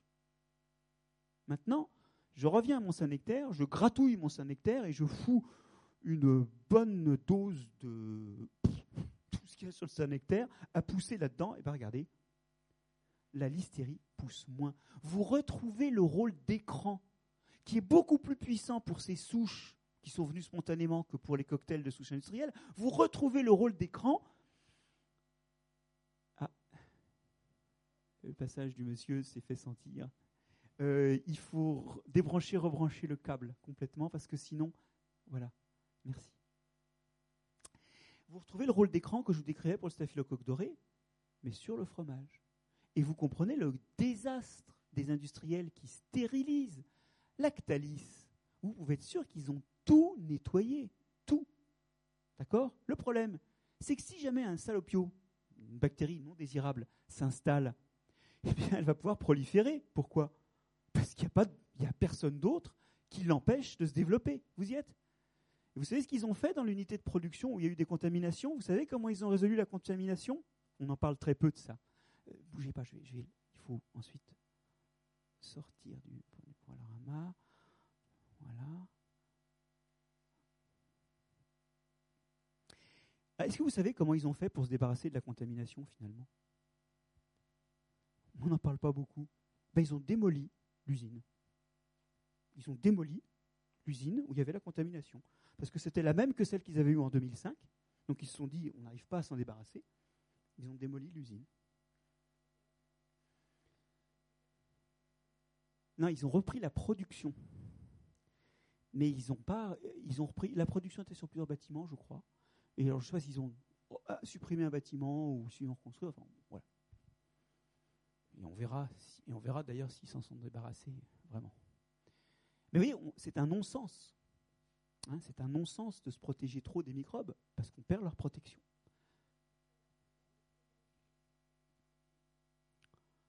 Bah, les yaourts, comme ils sont faits maintenant, il y a deux choses. Soit, parce qu'il y a toujours les deux bactéries que je vous ai montrées, hein, les streptocoques et les lactobacilles, mais il y a les, il y a les, les yaourts qu'on stérilise après fermentation. Alors là, ben, voilà, on a perdu la protection. Par contre, si c'est des yaourts, voyez, qui ne sont pas stérilisés après, bon, ça va encore. Je voudrais vous faire remarquer que c'est facile de faire du yaourt à la maison. Hein, aussi. Voilà. Il n'y a pas trop d'accidents. Hein. Ça, c'est un concept important que j'essaie de défendre dans mon bouquin, hein, la saleté propre. Il y a un niveau de saleté qui est plus propre à nous protéger de l'adversité que l'absence totale de microbes. La saleté peut être, dans une certaine mesure, propre. Alors, maintenant les plantes, parce que quand on a commencé à passer à l'agriculture, on a surtout commencé à manger des plantes. On a par exemple, dans des endroits comme l'Asie, l'Amérique ou l'Europe et surtout le croissant fertile à l'origine, donc en Orient, on a commencé à domestiquer des plantes dont on a mangé les graines, des plantes qu'on appelle les céréales. vous savez pour l'instant, deux tiers de la ration alimentaire de l'humanité vient de graines. L'humanité, on dit souvent l'homme est omnivore. Tu parles, il est d'abord granivore. Et ces graines-là, elles sont pleines d'amidon, elles sont nourrissantes, mais il y a un problème, c'est que les formes sauvages puent les formes actuelles qui ont été sélectionnées mais les formes sauvages sont pleines de phytate, qui est une molécule qui en fait est les réserves de phosphate de la graine. Mais ces réserves de phosphate sont inaccessibles pour nous parce que nous n'avons pas les enzymes qui pourraient découper le phosphate. Vous y êtes? Donc déjà, dans ces graines, les premières générations de céréales qui ont été cultivées, pas de phosphate. Vous allez me dire, c'est pas grave, on n'a qu'à en prendre dans d'autres aliments. Bon, mais ces phosphates sont chargés négativement, et avec leur charge négative, ils vont retenir des molécules ils vont s'attacher à des molécules chargées positivement, comme le fer, le calcium, le magnésium. Ce qui veut dire que non seulement, comme vous ne détruisez pas les phytates, vous n'allez pas pouvoir libérer le calcium, le magnésium ou le fer, mais vous allez me dire, bah, ça ne fait rien, t'as qu'à sucer un clou rouillé. Oui, mais non. Parce que tout ce qui rentre dans le tube digestif va être fixé par les phosphates libres du phytate. Et donc, vous vous déminéralisez en mangeant Et on sait très bien, des, céréales, et on sait très bien que les premières générations d'agriculteurs ont des dégâts squelettiques prodigieux. L'humanité, enfin, les Occidentaux ont perdu en moyenne 15 cm quand ils ont commencé à manger des graines par rapport à nos ancêtres sacheurs-cueilleurs, qui survivaient très mal, mais qui étaient plus grands et en nettement meilleure santé. Parce qu'ils se déminéralisent, et aujourd'hui, on pense qu'une des choses qui a conduit les Asiatiques à être si petits, c'est que des petits squelettes réduisent les besoins en sels minéraux et s'adaptent à une alimentation où ceux-ci ne sont pas très disponibles. Mais nos ancêtres ont fait autre chose contre les phytates. Ils ont fait du pain au levain, et je dis bien du pain au levain, pas du pain aux levures. Le levain, c'est une espèce de, de milieu fermentaire où il y a non seulement des levures, mais aussi des lactobacilles, qui d'ailleurs donnent ce côté un peu acide à la fermentation et c'est le petit côté acide, pas désagréable, du pain au levain. Et, ces lactobacilles, eh bien, ils ont les enzymes, les phytases, qui détruisent les phytates. Et ils libèrent, pour eux, hein, en premier ordre, mais ils libèrent le phosphate, bonne nouvelle, et tous les calcium, magnésium, fer qui sont retenus. Et donc le pain au levain, c'est avant tout du pain où les céréales ont été détoxifiées. Évidemment, vous et moi, nous avons oublié ça. Pourquoi? Parce qu'aujourd'hui, nos céréales contiennent plus de phytates. Et même d'ailleurs dans les farines, on rajoute des phytases issues de bactéries. Ça fait partie des nombreux additifs qu'il y a dans les farines et dont on pourrait parler, parce que ça, c'est pas qu'une très bonne nouvelle. Mais on n'a plus de problème. Et du coup, on a oublié qu'à un moment, la fermentation du pain au levain, c'était une façon d'arriver à manger des céréales qui étaient toxiques. Mais il y a plein d'exemples comme ça. Euh, je vais vous en citer rapidement deux. Les olives, je ne sais pas si vous avez déjà goûté des olives crues, il y a un composé complètement brûlant dedans, c'est l'horreur totale. Moi, en naïf du Nord, la première fois que je suis arrivé à Montpellier, j'ai vu ça, je me suis dit, tiens, c'est comme des cerises. Je me suis mis une poignée dans la bouche, c'est l'horreur totale, c'est immangeable les olives. Eh bien, il y a des procédés, euh, notamment le procédé qui donne les olives grecques, les olives noires ridées, c'est des processus de trempage dans des milieux où elles fermentent. Et que font les bactéries, eh ben, elles se débarrassent de cette saleté qui n'est pas bonne pour elles non plus. Et après, votre olive, elle est douce. Le chou, voilà la, belle olive fermentaire, hein, l'olive noire. Le chou, le chou sauvage, c'est imbouffable. C'est pire que le wasabi. C'est pas bon goût. Et si vous insistez, ça contient des composés en fait soufrés qui sont justement responsables de ce goût très fort de toutes les plantes de la famille du chou. Wasabi, euh, réfort, si vous connaissez ça, les radis. Et ces composés-là, en fait, non seulement ils sont pas très bon goût, mais en plus ils sont cancérigènes et ils bousillent le foie et les reins. Donc si on insiste, non seulement c'est pas bon goût, mais en plus rapidement on en crève. Comment nos ancêtres ont-ils commencé à manger du chou? Maintenant on a oublié ça parce qu'on a sélectionné des choux qui peuvent se manger crus. Mais c'est secondaire ça. Comment ils ont commencé? Bah, Ils ont fait de la choucroute. Hein ils l'ont fait fermenter, et les leuconostocs et les lactobacilles qui fermentent la choucroute, eh bien, ils détruisent ces glucosinolates, déjà pour s'en protéger eux-mêmes. Et après, vous pouvez manger le chou.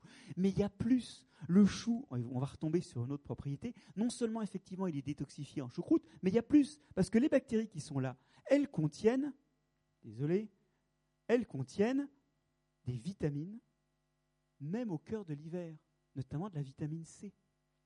Alors que vous n'avez plus d'aliments frais, que donc, euh, normalement, toute la vitamine C qui était présente dans les aliments a disparu. Oui, mais comme il y a des cellules vivantes de bactéries, il y en a qui contiennent de la vitamine C. Et puis, il semblerait aussi que l'acidité préserve la vitamine C qui préexiste. En tout cas, vous retrouvez aussi la valeur, l'amélioration de l'aliment, et notamment des réserves que peuvent commencer à faire les agriculteurs, et qui est un, un vrai problème, parce que ces réserves se dévitaminisent. Et ça, ça boucle la boucle. Pourquoi? Parce qu'une des façons qu'ont eu les Européens de faire des longs voyages et de commencer à aller coloniser, enquiquiner leurs euh, voisins lointains, euh, bah, c'est qu'ils emportaient, euh, ils avaient un problème, c'est le scorbut, qui est le manque de vitamine C, et assez rapidement, ils ont commencé à emporter du chou comme aliment, justement pour avoir de la vitamine C pendant les longues traversées. Et l'histoire des pins dans les zones tropicales est largement le résultat de des métabolismes fermentaires de ces microbes qui ont permis de passer les océans. Bref, les chemins de l'évolution culturelle, les pratiques ont aussi très souvent rencontré les microbes et encore pour les mêmes fonctions. Détoxifier, faire des vitamines, protéger des microbes indésirables, c'est les mêmes fonctions que dans notre tube digestif. Vous y êtes? En fait, nos savoir-faire empiriques ont retrouvé les mêmes chemins. Ils les ont retrouvés en Europe, mais ils les ont retrouvés aussi au Japon, où ici un petit déjeuner japonais contient euh, du soja fermenté, le natto, ce qui détruit au passage d'ailleurs les toxines du soja. Et c'est plein de vitamine K. Du poisson râpé, de la bonite râpée ici, qui est cette petite suspension qu'il y a dans la soupe.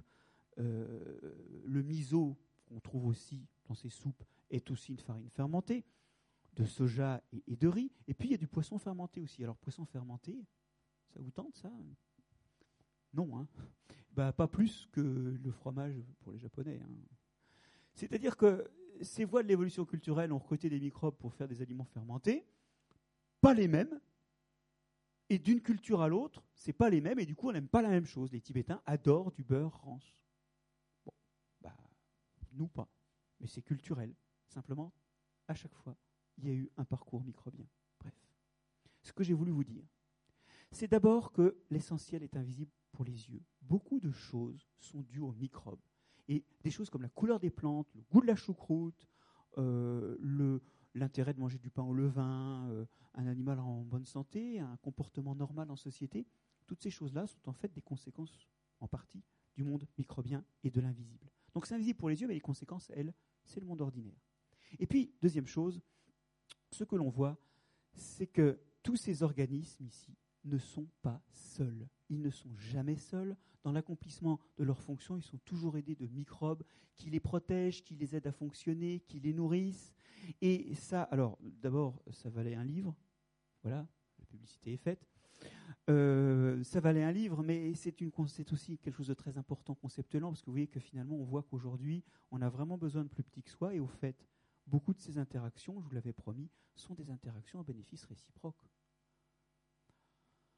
On pourrait dire que nous sommes manipulés par des microbes, mais, ce serait une vision biaisée, parce que nous-mêmes, nous les manipulons. Les microbes de votre tube digestif, par exemple, sans votre tube digestif, ils sont morts. Ils n'ont plus à manger, ils sont plus dans un milieu protégé. Donc c'est vraiment une relation d'interdépendance et des relations à bénéfice réciproque pour les protagonistes. Et c'est ce dont je voulais vous parler ce soir, cette présence, cette omniprésence du monde microbien, d'une part, et d'autre part, cette, cette renaissance d'une vision des relations entre les organismes vivants comme n'étant pas toujours négative et parfois positive pour les protagonistes. C'est un message d'optimisme dont on aimerait bien qu'il teinte un peu plus notre vision des relations sociétales. Voilà, je vous remercie de votre attention et puis on a le temps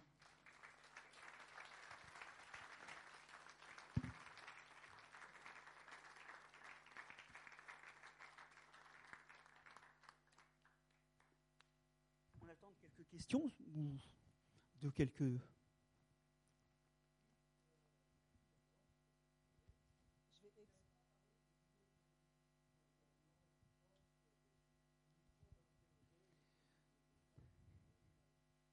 Alors, les choses dont je n'ai pas parlé, il y en a 360 pages dans mon bouquin, hein. euh, il y en a des, des, pelles, mais vous avez tout à fait raison de le souligner, il y a un autre occupant bactérien qui est présent à l'intérieur des cellules des plantes ou des cellules d'animaux ou des cellules de champignons, qu'on appelle, vous avez raison, les mitochondries, et qui sont responsables de la respiration. Vous savez que les plantes respirent à l'ombre, les racines de plantes respirent, la plante la nuit respire, et vous aussi vous respirez. La respiration, c'est utiliser l'oxygène de l'air et le sucre des cellules pour, bon, ça donne de l'eau et du CO2, mais au passage, ça libère de l'énergie qui permet à la cellule de fonctionner. C'est donc, ces mitochondries, ces parties de nos cellules qui permettent la respiration, sont nos usines énergétiques. Et eh ben on sait maintenant, vous avez tout à fait raison, que ce sont en fait des bactéries qui vivent dans nos cellules depuis alors, bah, depuis notre ancêtre commun avec les champignons, les plantes et les animaux. Donc euh, il y, a, une tirée, hein. d'accord? C'est pas une histoire récente, mais c'est aussi une histoire. Vous avez tout à fait raison, où des microbes sont favorables. Et en fait, ils sont tellement liés à nos cellules qu'il a fallu quand même 150 ans d'histoire de la biologie, enfin, allez, un gros siècle d'histoire de la biologie après avoir découvert ces structures pour se dire tiens, mais au fait, Bien sûr, maintenant, ce sont des composants de la cellule, mais historiquement, ça a été des cellules libres. Et donc, c'est une association à bénéfice réciproque.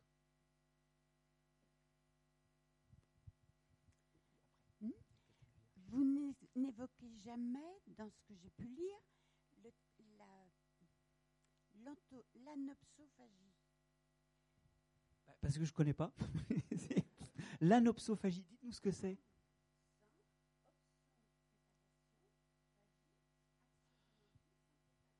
Ah oui, alors c'est tout ce qui est en fait des aliments bruts.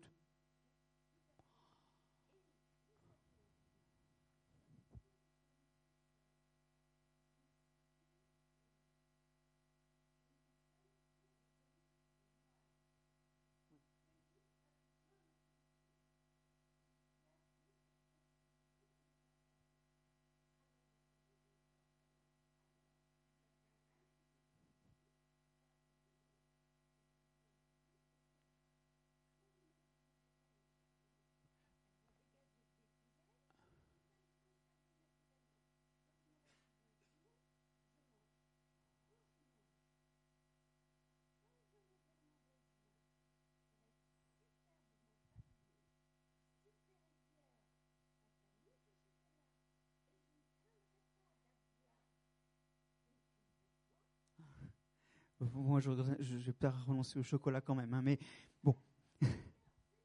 Euh, vous remarquez que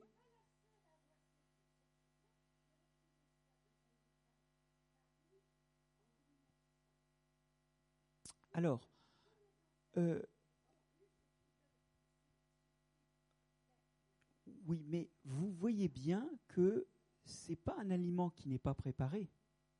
Vous nous avez raconté la préparation de cet aliment. Ce qui me paraît intéressant derrière ce que vous me dites, c'est pas l'idée d'absence de préparation, mais bien au contraire l'idée d'une préparation fermentaire. Si vos olives sont mangeables, je vous mets ma main à couper, c'est que ça a fermenté. Il y a deux façons d'éliminer effectivement les tanins, puisque ce sont des tanins indigestes des olives.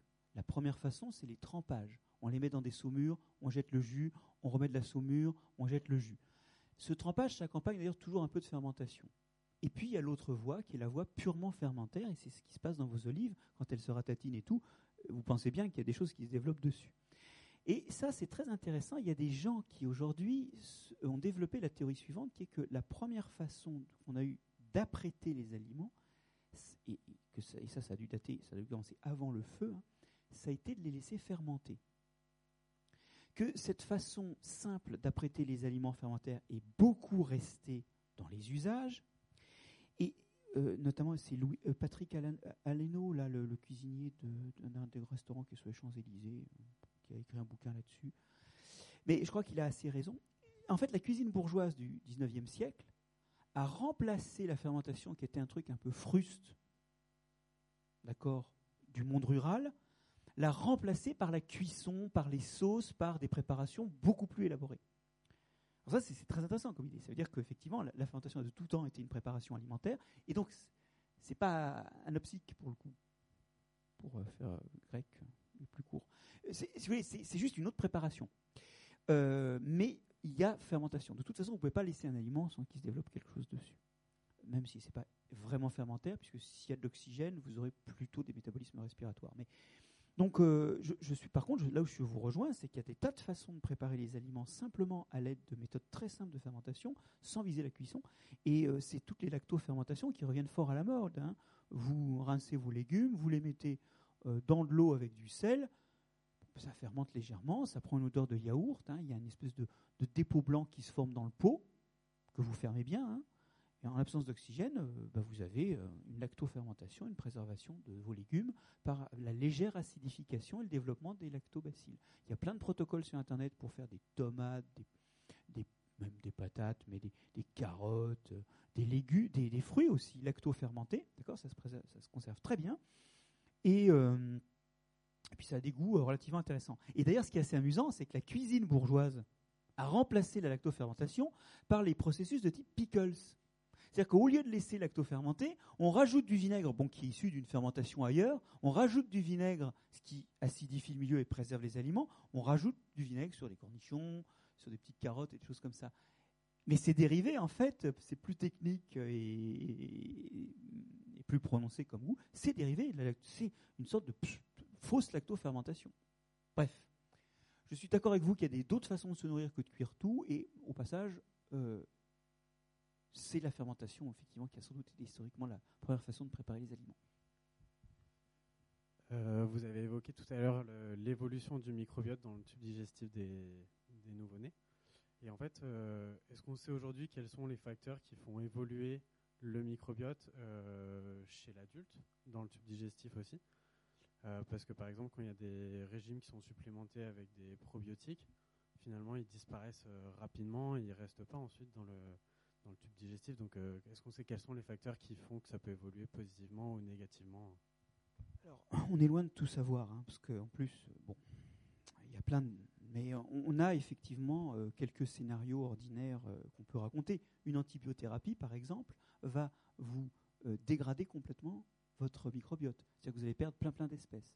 Bon, puis elles vont revenir lentement. Mais on sait qu'il y a des gens chez lesquels le, le microbiote, c'est-à-dire la diversité microbienne modifié par l'antibiothérapie peut rester jusqu'à plusieurs mois. Donc ça revient, mais ça revient plus ou moins vite. Et c'est vrai que quand cette diversité n'est pas là, vous êtes plus à même d'avoir des problèmes de diarrhée et tout. Ben on sait très bien qu'après l'antibiothérapie, des fois, on a les, tripes un peu pas. Hein, voilà. Alors voilà un exemple avec l'antibiothérapie. On sait aussi que les changements de régime alimentaire peuvent changer la, nature des bactéries de votre tube digestif. Si vous vous mettez à manger moins de viande, par exemple, ou bien plus gras, ou plus alcoolique, vous changez la composition de votre microbiote. Alors maintenant, là-dessus se greffe le problème des probiotiques. Si ça vous intéresse d'en savoir plus, vous pourrez réécouter la tête au carré de lundi dernier, au début de laquelle j'ai eu l'occasion de parler de deux travaux d'équipe israélienne qui ont été publiés dans Cell euh, il y a même pas deux semaines, et qui justement étudient les probiotiques. Alors les probiotiques, la première bonne nouvelle de cette équipe, vous allez voir qu'il n'y a pas que des bonnes nouvelles, mais il y a au moins une bonne nouvelle, c'est que les probiotiques, quand vous les donnez à quelqu'un, vous les retrouvez dans les selles. Ça, ça veut dire un truc important. Ils utilisent un mélange de 11 souches. Hein. Ça veut dire un truc important, ça veut dire qu'ils survivent bien, parce qu'on pourrait se dire le passage dans l'estomac, le passage dans l'intestin grêle. Euh, non, ils survivent. OK? Donc, ce n'est pas juste des trucs qui vont crever au début du tube digestif. Mais, quand on prend des individus comme vous et moi, qui n'ont pas de pathologie, on s'aperçoit qu'il y, y, a des individus où ça s'installe dans l'intestin, et il y en a d'autres, ça passe, et ça passe. Il n'y a rien qui s'installe. Donc il y a des gens chez qui ça fait rien. Et ça, ça dépend clairement du type de microbiote qu'ont ces gens. En fait, ceux chez qui ça s'installe et ceux chez qui ça ne s'installe pas, ils n'ont pas les mêmes bactéries dans le tube digestif. Vous y êtes? Donc les probiotiques ont une capacité modérée à s'installer, ça dépend des gens. Mais il y a pire. C'est là que vient l'horreur. Il y a deux articles. Le premier article, c'est sur des gens normaux. Ils font aussi des souris et des gens. Hein. Bon, on s'en fout des souris. Deuxième article, il commence par mettre des antibiotiques. D'une part parce que ça détruit les occupants, donc ça devrait faciliter l'installation. Et deuxièmement parce que souvent, effectivement, on prescrit ces, probiotiques pour reconstituer la flore. Et là est la catastrophe. Là, ça s'installe chez tout le monde. Parce qu'effectivement, les bactéries ordinaires ont pris un coup sur la gueule, il n'y a plus de compétiteurs, quoi. donc il y a des ressources libres et vos probiotiques s'installent. Mais la mauvaise nouvelle, c'est qu'ils peuvent retarder de 5 à 6 mois le retour aux bactéries habituelles. Ils s'installent, ils prennent la main, et puis ils restent. C'est un petit peu comme, vous voyez, vous avez un incendie qui a détruit votre forêt. Et vous voulez de nouveau avoir bah, une belle forêt avec des hêtres, des chênes. Qu'est-ce que vous faites? Vous plantez du, ou ou du peuplier? Bah, pendant quelques temps, vous allez avoir du peuplier qui va pousser, quoi, et qui va occuper la place et empêcher le retour de la forêt d'origine. Donc, en fait, les probiotiques testés sur ces malades après les antibiothérapies, ce n'est pas une bonne idée. Ça ne veut pas dire que tous les usages des probiotiques sont mauvais. Ça veut dire que les probiotiques, et ah oui, on dit probiotiques, je, je suis désolé, c'est un peu technique, c'est donner des, donner des bactéries pour qu'elles s'installent dans le tube digestif. C'est ça les probiotiques. C'est juste bouffer des bactéries. Quoi. Et euh, ça ne veut pas dire, moi je fais partie des gens qui pensent, j'en parle dans le livre, qu'il y a un océan de nouvelles méthodes pour se soigner ou pour soigner les plantes. Mais il va falloir les mettre au point. Après tout, la médecine chimique dont on sort, ça fait, des, ça fait quand même des dizaines et des dizaines d'années qu'on essaie de voir à qui on donne, combien, quand. Vous voyez, il y a, y a de la mise au point. Et il nous manque cette mise au point sur les probiotiques. Donc ce sont des outils pour demain, c'est sûr. Mais il va falloir payer des chercheurs à voir quand est-ce qu'on met quoi et qu'est-ce que ça fait. Vous y êtes il va falloir les mettre au point. Je prends notre exemple. Quand on a découvert la radioactivité, j'en viens à, monsieur qui attend depuis tout à l'heure. Euh, on était tellement émerveillés de ces roches, ces cristaux qui dégageaient de l'énergie qu'on en a fait des poudres et des rouges à lèvres pour les femmes pour euh, leur apporter de l'énergie. Voyez? Bah, C'est ce qu'on est en train de faire avec les probiotiques. On ne sait pas bien encore comment ça marche et ce qu'il faut faire. Et déjà, c'est dans le commerce. Vous y êtes? Vous voyez, quand on est crabouillé par l'action, le, commerce? Euh, Oui, merci. Oui, quand euh, les plantes interagissent avec des, bactéries ou des, champignons, donc elles, donnent par exemple aux champignons des, sucres, et donc ça, leur fait en quelque sorte une perte de leur, euh, de leur production. Et comment sont déterminés les, les termes de l'échange? Est-ce que vous avez raison, ça coûte quelque chose de nourrir euh, ces champignons parce que c'est toujours du sucre que vous ne mettrez pas dans vos graines. Alors, en général, voilà la, façon dont on voit l'histoire. La plupart du temps, les champignons arrivent, ils s'installent sur la racine et la plante commence à les nourrir. D'accord? On commence l'interaction. Vous allez voir, ce que je vais vous décrire, ça s'appelle du, testing, tout simplement. La, la, plante donne du sucre aux champignons et puis elle voit est-ce qu'il revient de l'azote, du phosphate? Parce qu'effectivement, il y a des champignons qui s'installent sur les racines, ils bouffent, ils ne lui donnent rien. Et s'il revient rien, elle arrête l'interaction. De même, le champignon, il s'installe sur n'importe quelle racine et il commence à donner de l'azote et du phosphate. Enfin, sauf si c'est un truand. Il commence à donner de l'azote et du phosphate. Euh, enfin, un truand ou alors qu'il a des problèmes de compatibilité avec la racine. Ça peut être un mauvais couple, un couple qui ne marche pas. Peut-être un champignon qui voudrait être sympa, mais qui n'y arrive pas. Quoi. Donc, il commence à donner de l'eau et des sels minéraux, et s'il ne revient pas de sucre, il arrête. Et la mycorhize ne fonctionne plus. Vous y êtes? Alors, cela dit, vous avez raison sur le coup. Ça veut dire que si jamais je donne beaucoup à une plante d'azote et de phosphate, si je donne beaucoup de ressources, et que finalement elle peut les prélever autour de ses racines, elle va plus avoir besoin du champignon. Et il y a des dispositifs physiologiques qui font que quand la plante a assez de ressources du sol, elle donne rien, elle donne plus aux champignons. C'est une façon d'économiser du sucre qu'elle peut maintenant utiliser pour elle, puisqu'elle a tout ce qu'il faut. Ce que je vous décris là, c'est un sol agricole bourré d'engrais. Dans les sols agricoles bourrés d'engrais, d'agriculture conventionnelle, la mycorhize ne se met plus en place. vous allez me dire, oh, bah, c'est pas grave, de toute façon, on a amené de l'azote et du phosphate. Bon, vous savez que cet azote et ce phosphate se retrouvent souvent entraînés par l'eau euh, à donner des pollutions des eaux continentales ou des eaux côtières. Mais il y a pire. Comme vous n'avez plus le champignon, vous perdez aussi l'effet protecteur. Bah, qu'à cela ne tienne, on va mettre des pesticides. Et donc, comme on met des pesticides, eh ben, on tue en plus les champignons mycorhiziens. Comme on met des engrais, il y a de moins en moins d'interactions mycorhiziennes. Vous avez deux spirales infernales au niveau de la protection de la plante qui devient de plus en plus basée sur des pesticides et une autre sur la nutrition de la plante qui devient de plus en plus basée sur des intrants et vous obtenez l'agriculture conventionnelle. L'agriculture conventionnelle a une vertu que tout le monde a oubliée et que j'aime à rappeler parce que je ne suis pas quelqu'un qui croit qu'une chose est bonne ou mauvaise. Je suis quelqu'un qui pense qu'on choisit les emmerdes et qu'on les évite pas l'agriculture conventionnelle a fait qu'il n'y a plus de famine en Europe. Jusque pendant la, Seconde Guerre mondiale, il y a eu des gens qui sont morts de faim. D'accord? J'ai des gens dans ma famille qui sont morts de faim pendant la Seconde Guerre mondiale à Paris. D'accord? Euh, Et euh, alors là, je ne vous dis pas en Espagne, pendant la guerre franquiste. Bon. Et quand on va au 19e, alors là, il n'y a même pas besoin de, guerre pour crever de faim. Bon, tout ça pour dire qu'on a réglé le problème quantitatif on a maintenant un problème qualitatif. C'est vrai que la qualité de l'agriculture conventionnelle sur l'environnement et quant aux, aliments qu'elle produit peut poser question. Et demain, il faudra peut-être retrouver des choses qui réutilisent plus les microbes. Et dès aujourd'hui, il y a des poudres à vendre, en vente dans le commerce pour mettre des mycorhizes dans votre jardin, mais c'est la même chose. Personne n'a regardé est-ce que ça survit? Est-ce que ça s'installe Et qu'est-ce que ça fait aux plantes? Vous y êtes Donc euh, demain, il y aura des choses à mettre dans votre sol. Aujourd'hui, regardez bien la notice, allez voir sur Internet s'il y a des travaux de publiés, s'il y a des données techniques, parce qu'il y a le pire et le meilleur actuellement dans le commerce. C'est comme pour les probiotiques.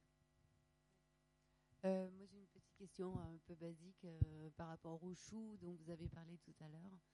Euh, vous avez dit que la choucroute, apparemment, c'était meilleur que de manger du chou vert. Sur les vieilles variétés où il y avait des glucosinolates toxiques. Maintenant, dans les, dans les variétés actuelles, il reste quelques glucosinolates qui font le goût particulier, mais ils sont ni très abondants, ni mauvais, parce que les glucosinolates, c'est une grande famille de molécules, d'accord? Donc, les variétés modernes de choux, pour les manger crus, il n'y a pas de problème. Hein? Ce que je dis, moi, c'est au départ, c'était le problème des variétés de choux euh, directement sorties de la nature, qui, elles, contenaient ces, ces composés. Et c'est pour ça que maintenant on a oublié que la fermentation détoxifiait le chou, c'est parce qu'effectivement maintenant on a des choux qu'on peut manger crus. Donc pas d'inquiétude, mangez votre chou cru si vous voulez. D'accord? Ok? Mais par contre, si vous trouvez du chou dans la nature, ne le mangez pas. Alors, de toute façon, je vous assure, moi j'en ai goûté, vous n'aurez pas envie de le manger. C'est. Ouais, alors là, moi je vous mets au défi d'en avaler une bouchée. c'est trop atroce. Alors, euh, oui, il y a, une dame qui a une question. Je vous donne le micro, s'il vous plaît, sinon on ne va pas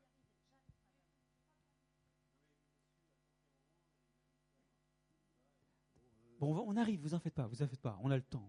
On n'est pas aux pièces. Enfin, vous avez peut-être envie d'aller manger, mais. Je suis un peu embêté parce que j'ai quatre questions, alors je vais essayer de faire très, de, de résumer. Sinon, sinon, Et vous avez droit à trois et demi. Sinon, sinon, on prend la principale, mais euh, bon, allez-y. Déjà, j'étais pas là. Peut-être peut-être une explication avant que j'arrive, mais je ne comprends pas le lien entre le pain, les zones tropicales et, euh, les céréales. Enfin, j'ai pas bien compris. Vous avez montré des, des, pains, là, les, arbres. Ah oui, bah oui, vous étiez pas là au début. Alors effectivement, vous pas. Voilà, c'était. En fait, on rejoignait le début et la fin. Voilà. C'est juste que les Européens ont introduit des pains en région tropicale et que s'ils n'avaient pas pu aller en bateau dans, sous les tropiques, eh ben, ils n'auraient pas pu les introduire. Et ils, ils ont pu circuler en bateau grâce, en fait, à de la vitamine C dans la choucroute. Sinon, ils seraient morts du scorbut. je m'en doutais. Bon, ça, c'est de toute façon, c'est un détail par rapport. C'est un, détail. Bon, déjà, à, propos des, olives, monsieur, excusez-moi, j'ai un, un, petit doute parce que moi, en Espagne, euh, au bord de la mer, j'ai cueilli des olives noires sur l'arbre et euh, je ne sais pas si c'est étaient bonnes, je ne sais pas si c'est les embruns qui ont désamérisé les olives ou si c'est une variété spéciale. Je me pose toujours la question c'est une variété. Oui, alors, et vous êtes sûr qu'elles n'avaient pas commencé à sécher il y a un bout de temps, euh, qu'elles n'étaient pas justement fermentées sur pied? Non, mais oui, peut-être. Elles étaient peu fripées? Oui, elles étaient légèrement fripées, effectivement. Je pense qu'il y avait peut-être une fermentation sur l'arbre. Oui. oui. parce que ça, ça se fait aussi sur pied. Hein. Je pense que nos anciens euh, ils se sont inspirés peut-être d'observations comme la vôtre. Après, je ne connais pas beaucoup de variétés. Je ne sais pas s'il existe des variétés d'olivier qui n'aient pas de tanin. Sinon, moi, la, question la plus importante, j'ai essayé de la passer en dernier. Une, une, deuxième petite question, c'est à propos de la fermentation, la lactofermentation des fruits. Oui. Moi, j'ai essayé et, après, ça fermente, ça fermente, et presque tout veut sortir. Alors, après, moi, je ne suis, suis, pas un pro de la lactofermentation. Euh, Est-ce que vous avez mis assez de sel? Parce que ce que vous me dites là, ça me fait penser qu'il y a des fermentations qui produisent du CO2. moi, j'avais vu le pourcentage, je crois que c'est 3%, mais j'avais tassé, j'avais peut-être mis, peut-être pas assez d'eau. Après, j'ai essayé en mettant. Vous avez rincé la surface aussi, parce que des fois, vous avez des contaminants de surface qui vont. Ah, parce que voilà, la lactofermentation, son équation, c'est un sucre, un glucose, donne deux acide lactique. L'acide lactique a 3 carbones, le sucre en a 6. Vous y êtes Donc quand je, prends un sucre, que je fais deux molécules à 3 carbones, bah, c'est fait. quoi. Si vous avez une fermentation alcoolique ou lactique qui se produit, l'alcool ou l'acide acétique ont deux carbones. Et donc ce qui va se produire, c'est qu'un sucre va donner deux alcools ou deux acides acétiques plus deux CO2. Le carbone manquant pour faire 6. Et donc, vous, votre histoire, là, la lactofermentation, normalement, ça ne sort pas. Il n'y a pas de gaz produit. S'il y a eu du gaz produit, c'est qu'il s'est mis en place soit une fermentation acétique, et à ce moment-là, le produit devait être plus acide, soit une fermentation alcoolique, et là, bon, bah, il va avoir le goût d'alcool. C'était peut-être simplement, il n'y avait pas assez d'eau, j'avais mis trop de fruits avec pas assez de. Ah, de toute façon, il faut que ce soit complètement couvert d'eau. Hein. Parce qu'après, j'ai essayé avec des fruits euh, entiers, et ça avait l'air de mieux marcher, mais ça fermentait toujours quand même un peu. Moi, je ne suis pas dans les pots en fermentation, alors je peux difficilement vous dire. Est-ce que vous pouvez poser la dernière question la, alors? Sinon, la plus importante, comme Madame parlait de manger euh, les, produits bruts. Anopso. Moi, Phagie. Moi, je suis fruitarien et les fruits, on les mange. Le mieux, c'est de les manger juste cueillis, euh, frais. Bon, ça, c'est une chose. Et, même quand on euh, n'est pas fruitarien, c'est quand même le. Le mieux, c'est de ne pas attendre. Hein, non, Mais, mais, quand on est, alors quand on est fruitarien, on est, on est en conséquence, on est, on est végétalien. Hein, on mange aucun produit animal, on est vegan même, on peut dire. Et il y a le problème de la B12. Alors la B12, attendez, la B12, c'est une, longue histoire, parce que c'est une longue histoire. Alors moi, la question, mais c'est intéressant parce que la question, c'est, j'ai entendu dire, il y en a qui, commercialisent un produit avec soi-disant de la B12, mais il paraîtrait qu'elle est partout. Et justement, ils ont fait une analyse très chère. Ils ont dit qu'il y en avait là-dedans, mais il y en a dans les arbousiers. les arbousiers. je ne suis pas un spécialiste de la B12. Mais, on m'a dit que quand on, quand on mange les fruits sans les laver, on a de la B12, donc ça serait mmh. dans la poussière, quelque chose dans la poussière. Dans C'est pour ça qu'on parlait de, de saleté propre. C'est pour ça que je me pose oui, question. Oui, oui, oui. C'est intéressant. Est-ce que Alors, c'est moi, j'ai pas, la B12 J'ai pas de connaissances très spécifiques là-dessus. Je sais qu'effectivement, quand on ne mange que des tissus végétaux, il y a certaines vitamines euh, qui, qui, sont en trop petite quantité, voire absentes. Mais ce que je ne sais pas, c'est est-ce que les microbes euh, sont capables des fois de fabriquer de la B12 Je crois euh, de mémoire que c'est le cas pour certains champignons. Et donc ça, ça voudrait dire que certaines fermentations ou certaines contaminations des aliments par ces microbes pourraient compenser. Néanmoins, et là je sors de ma discipline, mais j'ai l'impression qu'il y a quand même un problème aussi, même pour d'autres enzymes, de quantité. Je pense notamment à, à tout ce qui est DEK, d'accord, notamment pour quand on vit dans des altitudes élevées, qu'on n'a pas beaucoup de soleil pour faire de la vitamine D dans la peau.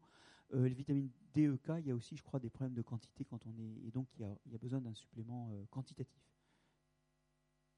Mais ça, ça gère. Hein. Moi, j'ai beaucoup aimé votre exemple sur euh, l'estomac de la vache qui mange plus de bactéries que d'herbes. Je trouve ça vraiment impressionnant. Et du coup, comment ça se passe au niveau de l'ensilage d'herbes et de maïs? Est-ce que c'est plus bah, Justement, ça explique cette pratique de l'ensilage. Alors, euh, il ne faut pas oublier, madame, là. Euh, l'ensilage, pour expliquer ce que c'est, c'est vous prenez du maïs ou, ou, même du foin, vous le coupez en petits morceaux et vous le mettez sous une bâche. Ah Alors, sous une bâche pour éviter qu'il sèche et qu'il y ait trop d'oxygène. Et puis, vous mettez, devinez quoi? Ça va vous rappeler les lactofermentations, vous mettez du sel. Et ça, en fait, vous avez un début de fermentation qui se produit, une fermentation qui est, alors, pas vraiment une fermentation lactique, une fermentation qu'on dit hétérolactique, c'est-à-dire qu'un sucre donne un, un acide lactique, un acide acétique et un CO2. Donc ça fait un tout petit peu de CO2. Si vous goûtez l'ensilage, les, vous pouvez le faire, hein, vous recrachez. Si vous le goûtez, vous verrez, c'est un peu vinaigré. Il y a un peu d'acide acétique, comme dans le vinaigre. Bon, donc en fait, pour les ruminants, ce n'est pas un problème parce que vous anticipez la digestion. Quoi. Vous commencez à avoir des bactéries qui ont attaqué les. Donc, c'est cohérent avec leur mode digestif. Ça vous permet, par rapport au foin sec, d'avoir des vitamines. Les vitamines des microbes qui vivent, alors que dans le foin sec, les vitamines se sont oxydées et sont plus présentes. Mais ça a un, inconvénient. D'abord, les molécules ne sont pas les mêmes, donc ça va donner un goût particulier au lait. Donc ça, c'est un problème. Hein. Tout dépend ce que vous ferez de ce lait. Et il y a un autre problème, c'est qu'il y a des clostridium butylicum qui se développent là-dedans. Et ces clostridiums ne sont pas mauvais pour la santé, mais eux, quand ils fermentent, ils y vont. Hein. Et quand on fait des gros fromages comme euh, de l'emmental, euh, tous ces fromages qui sont à la fois gros et surtout euh, avec une chair très ferme qui fait que les gaz sortent mal. Ben, S'il y a un clostridium qui fermente, il fait son gaz, le gaz s'échappe pas et donc il y a des régions euh, de production de gros fromages de type cheddar, hein, les, fromages à pâte ferme, cuite, euh, où on interdit l'ensilage, pour cette raison-là. Donc l'ensilage n'est pas toujours souhaitable, mais il est biologiquement cohérent. Oui, c'est une question ultra simple. Quand on prend des probiotiques, hein, on peut décider, par exemple, pour renouveler sa flore intestinale, de prendre euh, des bactéries lactiques alors, on peut tout bêtement aller chez son pharmacien acheter un lyophilisa de lactobacillus. Hein. on peut faire d'autres choses, mais on peut faire ça.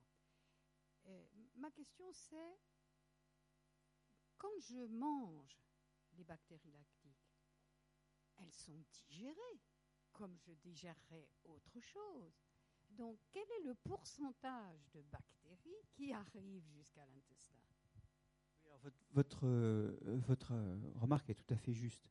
Euh, il y a même autre chose qui leur arrive en route. Alors on va, on va faire le trajet avec elle, d'accord? Bon, elle rentre dans la bouche, là, il ne se passe pas grand-chose. Si, quand même, dans la bouche, il y a une enzyme qu'on appelle le lysozyme qui dégrade les parois bactériennes. Mais elle ne séjourne pas longtemps, et puis très rapidement, tout ça arrive dans l'estomac qui est très acide. Alors là, le lysozyme est inactivé par l'acidité. Par contre, elles se prennent un pH. Bah, vous avez peut-être déjà eu des renvois. Hein. c'est super acide. Et ça, les bactéries ne supportent pas. Donc là, il y en a déjà tout un tas qui calanchent. Puis elles arrivent au début de l'intestin, où là, il y a tout un flot d'enzymes qui se déversent et qui vont attaquer leurs parois, attaquer leurs enveloppes, et il y en a encore plein qui meurent. C'est ici qu'il faut que je vous avoue un forfait monstrueux et de mon livre et de mon exposé. Ce n'est pas un exposé sur les microbes. Je vous ai rien dit des microbes. Vous avez à peine vu la silhouette de certains d'entre eux c'est un exposé sur leurs conséquences. Alors, comme tout le monde se fout des microbes complètement, personne ne voit le problème que dans ce livre ou dans cet exposé, il n'y a pas un microbe qui a été décrit précisément. Comme tout le monde s'en fout, le livre se vend très bien sans ça, mais vous sentez un peu à quoi devrait ressembler le livre suivant, dans la peau d'un microbe. Et justement, dans la peau d'un microbe, il y a un truc, il y a des tas de trucs qui sont différents. Déjà, quand, quand un microbe se déplace dans l'eau, le choc des molécules d'eau peut le dévier. Il est tellement petit. Vous, quand vous prenez, euh, quand je vous mets de l'air comme ça sur vous, ça fait rien. Si vous étiez un microbe, les molécules d'air seraient grosses, pas plus grosses par rapport à vous, relativement. Et donc, quand ils avancent et qu'il y a une molécule qui les touche, ça peut les dévier. Ils sont dans un milieu qui est incroyablement visqueux. Quand ils circulent dans l'eau, c'est comme si vous circuliez dans la poix. Et pourtant, ils sont capables de faire jusqu'à 50 ou 200 fois leur taille par seconde. Donc c'est un autre monde. Et notamment, il y a un truc qui est vraiment important, c'est qu'ils sont tellement petits et ils se multiplient tellement vite qu'ils se baladent par bande, par horde. Dans notre tube digestif, il y a une bactérie qui s'appelle Escherichia coli. C'est une bactérie qui est connue parce qu'elle a été euh, isolée par la personne à qui, de qui on a donné le nom à la bactérie, Escherichia, et euh, du type digestif d'un enfant. Et cette bactérie, on en contient chacun allez, une bonne centaine de milliards. Plutôt d'ailleurs un millier de milliards.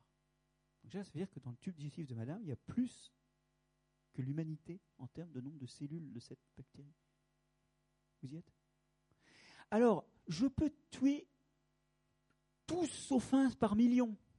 Si j'en mets un paxon, il y en a un qui arrivera et il va commencer à se multiplier. Et bon, il va pouvoir compenser très vite le fait de ne pas être nombreux. Si, alors là, on, joue sur des populations énormes. Les seuls qui pourraient comprendre ça, ce sont les démons qui ont fait organiser, comme Napoléon ou Hitler, qui ont organisé des guerres. Vous disiez, bon, bah, j'ai 35 millions d'Allemands à tuer, c'est pas grave si j'en perds 3 euh, millions à, voyez, en, euh, face aux Russes. Euh, donc les seuls qui peuvent imaginer ça, c'est nos stratèges qui, qui, comptent par dizaines de centaines de milliers les, les, unités de bétail et qui les envoient au front. Vous voyez Mais vous et moi, on n'est pas trop habitués à ce genre de raisonnement et on a du mal à percevoir que un événement rare, et c'est très rare par exemple, en sortant de cette pièce, de devenir milliardaire.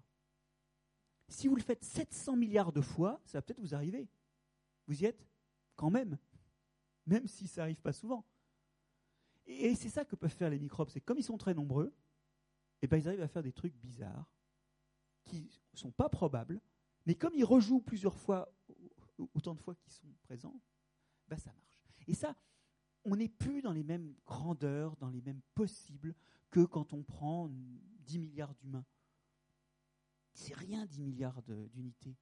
C'est un estomac, c'est un intestin de nouveau-né pour Escherichia coli. Après une diarrhée, sans doute. C'est rien. Vous y êtes? Donc euh, voilà, vous avez tout à fait raison.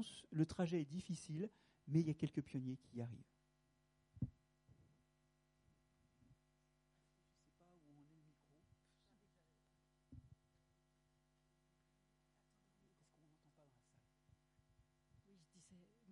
mes connaissances sont extrêmement basiques. Juste une petite question. En fait, les champignons, c'est des microbes? Alors, euh, comme j'ai rien dit des microbes, ben, je n'ai pas été très précis. Mais donc, ce qu'on appelle microbes, c'est des trucs qu'on ne voit pas à l'œil nu. Donc, il y a les bactéries qui sont souvent faites de cellules séparées ou de cellules en petites grappes. Vous avez vu les, streptocoques qu'il y avait dans le yaourt. Il y en a d'autres de microbes qui sont faits de filaments, c'est les champignons. Ces filaments ne se voient pas sauf quand ils s'agglomèrent ensemble. Et sur les images que je vous ai montrées, on les voyait mais en fait, euh, c'est rarissime la plupart du temps. Par exemple, je suis sûr qu'il y, y, a des champignons là-dessus, mais bon, on ne les voit pas. Hein. Les filaments, même si des fois ils s'agglomèrent en trucs visibles, bah, tiens, quand vous ramassez une girole, elle est faite de filaments invisibles. Mais ils sont tellement en groupe, ou dans un champignon de Paris, ils sont tellement en groupe que là, vous arrivez à les voir. Mais à l'unité, ils ne se voient pas, et la plupart du temps, en fait, ils se baladent tout seuls. Donc là, vous ne les voyez pas. Il y a aussi des choses qu'on appelle les paramécies pour que ça vous dise quelque chose. Les amibes, qui sont des espèces de cellules qui se déforment. Bon, il y a plein d'organismes qui appartiennent à des tas de groupes, qui ont des tas de formes différentes, qui n'ont rien à voir entre eux, qui sont aussi différents que le, je sais pas moi, le colibri et le platane. Vous y êtes? Mais bon, comme ils sont petits et que tout le monde se fout des microbes, tout le monde se fout de ces différences, d'accord, on retombe là-dessus, mais il y a une diversité, je vous dirais pour le microbiologiste, des groupes comme les animaux ou les plantes, dans le monde microbien, il y en a plusieurs centaines. Vous réalisez ça? Et donc, il y en a de toutes les sortes. Et je suis désolé, on ne peut pas parler de tout. Vous voyez, enfin, moi, mon cours de microbiologie, c'est une cinquantaine d'heures. Alors, vous êtes invité si vous voulez. Hein. Mais bon, euh, on ne peut pas parler de tout. Et je remarque une chose, c'est avec quelle aisance on peut parler des microbes sans les montrer. Parce qu'une fois de plus, hein, je ne rigole pas, tout le monde s'en fout. Et les gens aiment beaucoup plus entendre parler de la couleur des plantes et de leur santé. Et quand on dit qu'il y a des microbes derrière, euh, passe complètement sur le fait qu'ils ne se représentent pas, qu'est-ce que ça veut dire et qui c'est. Et votre question est très bonne. J'espère y avoir répondu. Champignons étant la plupart du temps invisibles à l'œil nu, ils font partie des microbes, comme tout ce qui ne se voit pas, mais ça, ça recouvre des tas de groupes différents. Monsieur Monsieur Oui, bonsoir. Merci pour cet exposé qui était très, très sympa et intéressant. Euh, je voulais vous demander si la génétique avait une incidence euh, sur l'action des, microbes. J'imagine que oui. Vous voulez dire par la génétique a une incidence euh, Vous voulez dire le fait que vous et moi, on n'est pas les mêmes gènes Par exemple, chez un humain, j'imagine que son comment ses gènes, enfin je sais pas comment dire, son code génétique, j'imagine que ça va avoir une incidence sur l'action. Oui, le fait que nous soyons génétiquement différents. Oui, alors il y a des preuves de ça. les jumeaux ont en général des microbiotes, donc des diversités microbiotes, qui se ressemblent plus que deux individus euh, de la même famille. Vous voyez? Et ça, c'est vrai même quand ils ont été séparés. Alors, ils sont, donc, dans ces cas-là, ils sont un peu moins semblables. Mais ils sont quand même plus semblables que ne le seraient deux individus de la population. Vous y êtes? Je parle de jumeaux séparés et de jumeaux vrais. Donc, il y a. Qu'est-ce qui fait notre identité microbienne, hein, notre diversité microbienne, c'est à la fois nos pratiques, qu'est-ce qu'on mange, qu'est-ce qu'on touche, comment on se lave les mains, oui, tout un tas de trucs environnementaux, et puis il y a des facteurs génétiques aussi. Voilà, c'est à la rencontre de l'environnement et de la génétique. C'est une question qui est sur, le sol et la fertilisation des plantes et donc la formation de mycorhizes qui, qui semble toujours favorable. Enfin, elle se forme naturellement. Est-ce que vous pensez que l'utilisation de compost est, favorable à la, micro, la, mycorhisation alors, le compost, c'est compost et. C'est une très bonne façon de faire retourner au sol ben, l'azote et le phosphate. En fait, euh, on produit nos ordures contiennent tellement d'azote et de phosphate qu'on ne devrait pas avoir à, à, faire des engrais chimiques ou à aller exploiter. Les engrais, les sources d'engrais, c'est on prend l'azote atmosphérique pour faire des nitrates pour, comme source d'azote, et puis les phosphates, on va les chercher dans des mines de phosphate. On ne devrait pas avoir besoin de ça si on recyclait vraiment le contenu de nos poubelles. C'est-à-dire si on triait bien ce qu'on peut retourner au sol, en évitant de mettre du plastique ou des métaux lourds ou des saloperies comme ça. Et normalement, dans nos poubelles, il y a largement ce qu'il faut pour fertiliser trois ou quatre fois la France. Et là, le problème, c'est qu'en fait, il y a beaucoup plus dans nos poubelles qu'il y a de besoin. Et souvent, l'utilisation du compost, alors c'est très bien de composter, hein, mais souvent les gens mettent ça dans un petit jardin et ce jardin va se retrouver, non pas pour des raisons d'engrais, mais pour des raisons d'apport de compost, être très riche en azote et très riche en phosphate. J'ai des amis, euh, alors euh, je travaille à l'Association française d'agroforesterie, et l'un d'entre nous, Alain Canet, dit tout le temps que le compostage, c'est la mort des sols. Ce qui veut dire, c'est qu'en fait, la façon dont on utilise le compost arrive à des très hauts niveaux de fertilité qui bousillent aussi la mycorhisation euh, plein de bonne volonté. Donc, ça ne veut pas dire qu'il ne faut pas utiliser le compost, mais ça veut dire qu'il faut un peu essayer de raisonner votre sol. Peut-être vous pourriez, si vous avez vraiment envie de vous poser des questions, faire une analyse de sol, voir qu'est-ce qui manque le plus. Mais ceci, c'est très bien de composter. Et le, le vrai truc qu'on attend, c'est le retour de toutes ces ordures vers la grande exploitation, pas les jardins. Parce que là, ils ne peuvent pas absorber tout le contenu de nos poubelles. Mais n'arrêtez pas de composter, ok? Parce que non, mais le problème, si on dit que le compost c'est la mort des sols, les gens vont arrêter de composter, et alors c'est encore pire. Mais il y a un problème, effectivement, on ne sait pas aujourd'hui gérer nos ordures.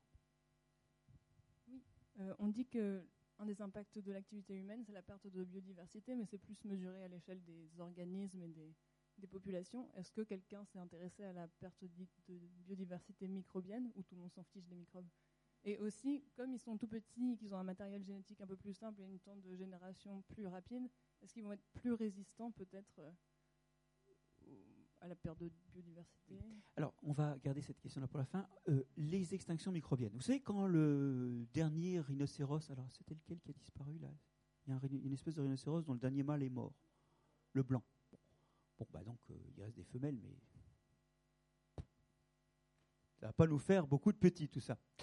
Et donc, bah, il y a tout un tas de microbes spécifiques du rhinocéros blanc des trucs qu'on trouvait que dans son truc digestif, que dans sa corne. Euh, parce que les flores qu'il y a dans une espèce donnée sont faites d'espèces de microbes qu'on trouve dans d'autres animaux, mais il y en a aussi qui sont que là. Hein, il y en a des généralistes et des spécialisés. Bah, toutes les spécialisées sont mortes. Donc, pour un microbiologiste, l'extinction euh, du rhinocéros blanc était un carnage. Je ne sais pas, moi, est-ce qu'il y a 10 ou 100 espèces de microbes qui sont mortes? Mais enfin, bon, il y en a qui sont mortes. Il n'y a pas beaucoup d'inventaires euh, qui permettent de suivre l'extinction microbienne, mais il y, a, un cas de figure où on voit très bien que les pratiques anthropiques appauvrissent. Alors, on pourrait parler aussi des sols agricoles, mais moi, je vous donne un autre exemple où les pratiques de l'homme appauvrissent la diversité. C'est nous. C'est nous.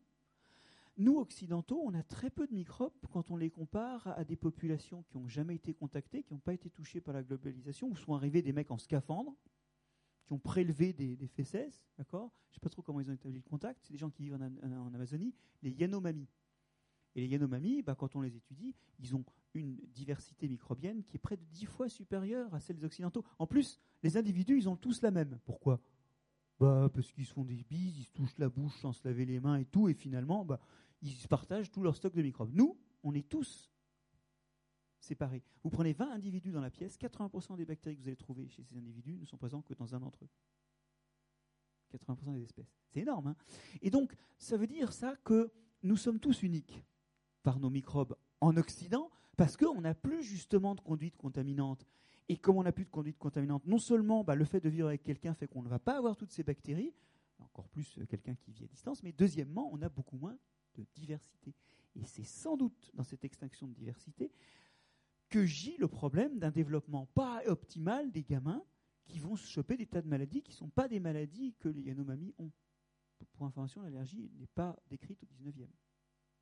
Le mot date du début du 20e, parce qu'avant, c'était tellement rarissime que ça n'avait pas été repéré par la médecine. 1906, je crois, l'invention du terme allergie. Et si vous voulez, euh, nous sommes l'exemple d'un appauvrissement de biodiversité en nous-mêmes. Et du coup, bah, l'écosystème microbien fonctionne plus comme avant et il y a des, dérapages. Dérapages qui d'ailleurs, euh, bah, selon le, génome des individus, parce qu'il y, a une composante génétique à l'allergie, euh, bon, là on retrouve le fait qu'après, avec ce microbiote qui n'est pas complet, il y a des individus qui vont développer les symptômes et d'autres pas. On retrouve la dimension génétique dans cette relation. Vous y êtes donc c'est l'environnement, mais c'est aussi la génétique qui joue. Hein. On est, je suis J'essaie de vous dire là qu'il n'y a pas de cause unique. Tous ceux qui vous vendent des causes uniques sont en train de vous bloquer des issues de secours. Oui, c'est vrai en politique, c'est vrai en biologie. Au passage, les issues de secours, on aimerait bien les voir des fois.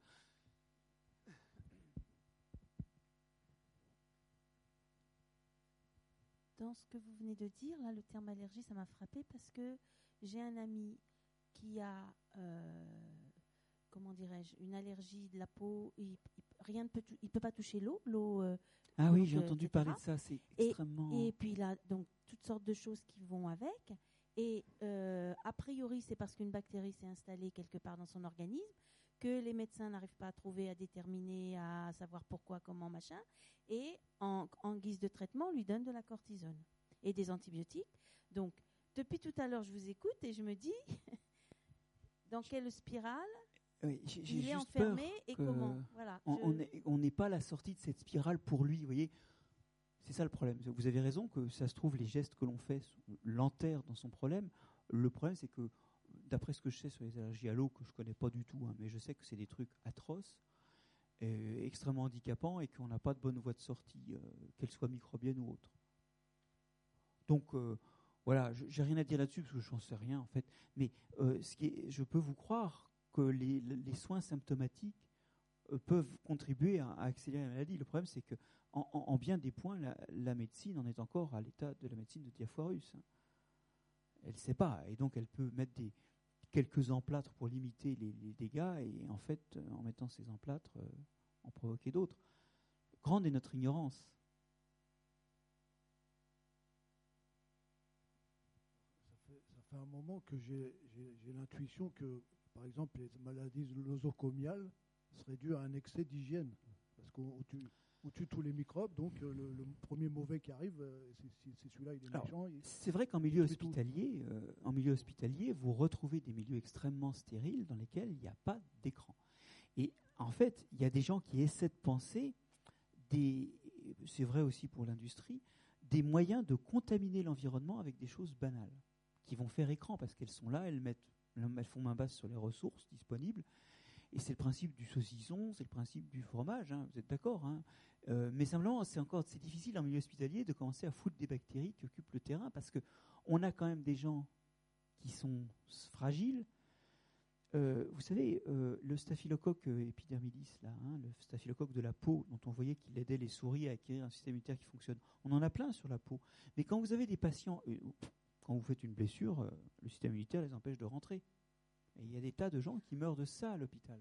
Des gens qui sont immunodéprimés ou très affaiblis, leur système immunitaire réagit plus bien, et à l'occasion d'une blessure, le staphylocoque de la peau qui rentre et prolifère.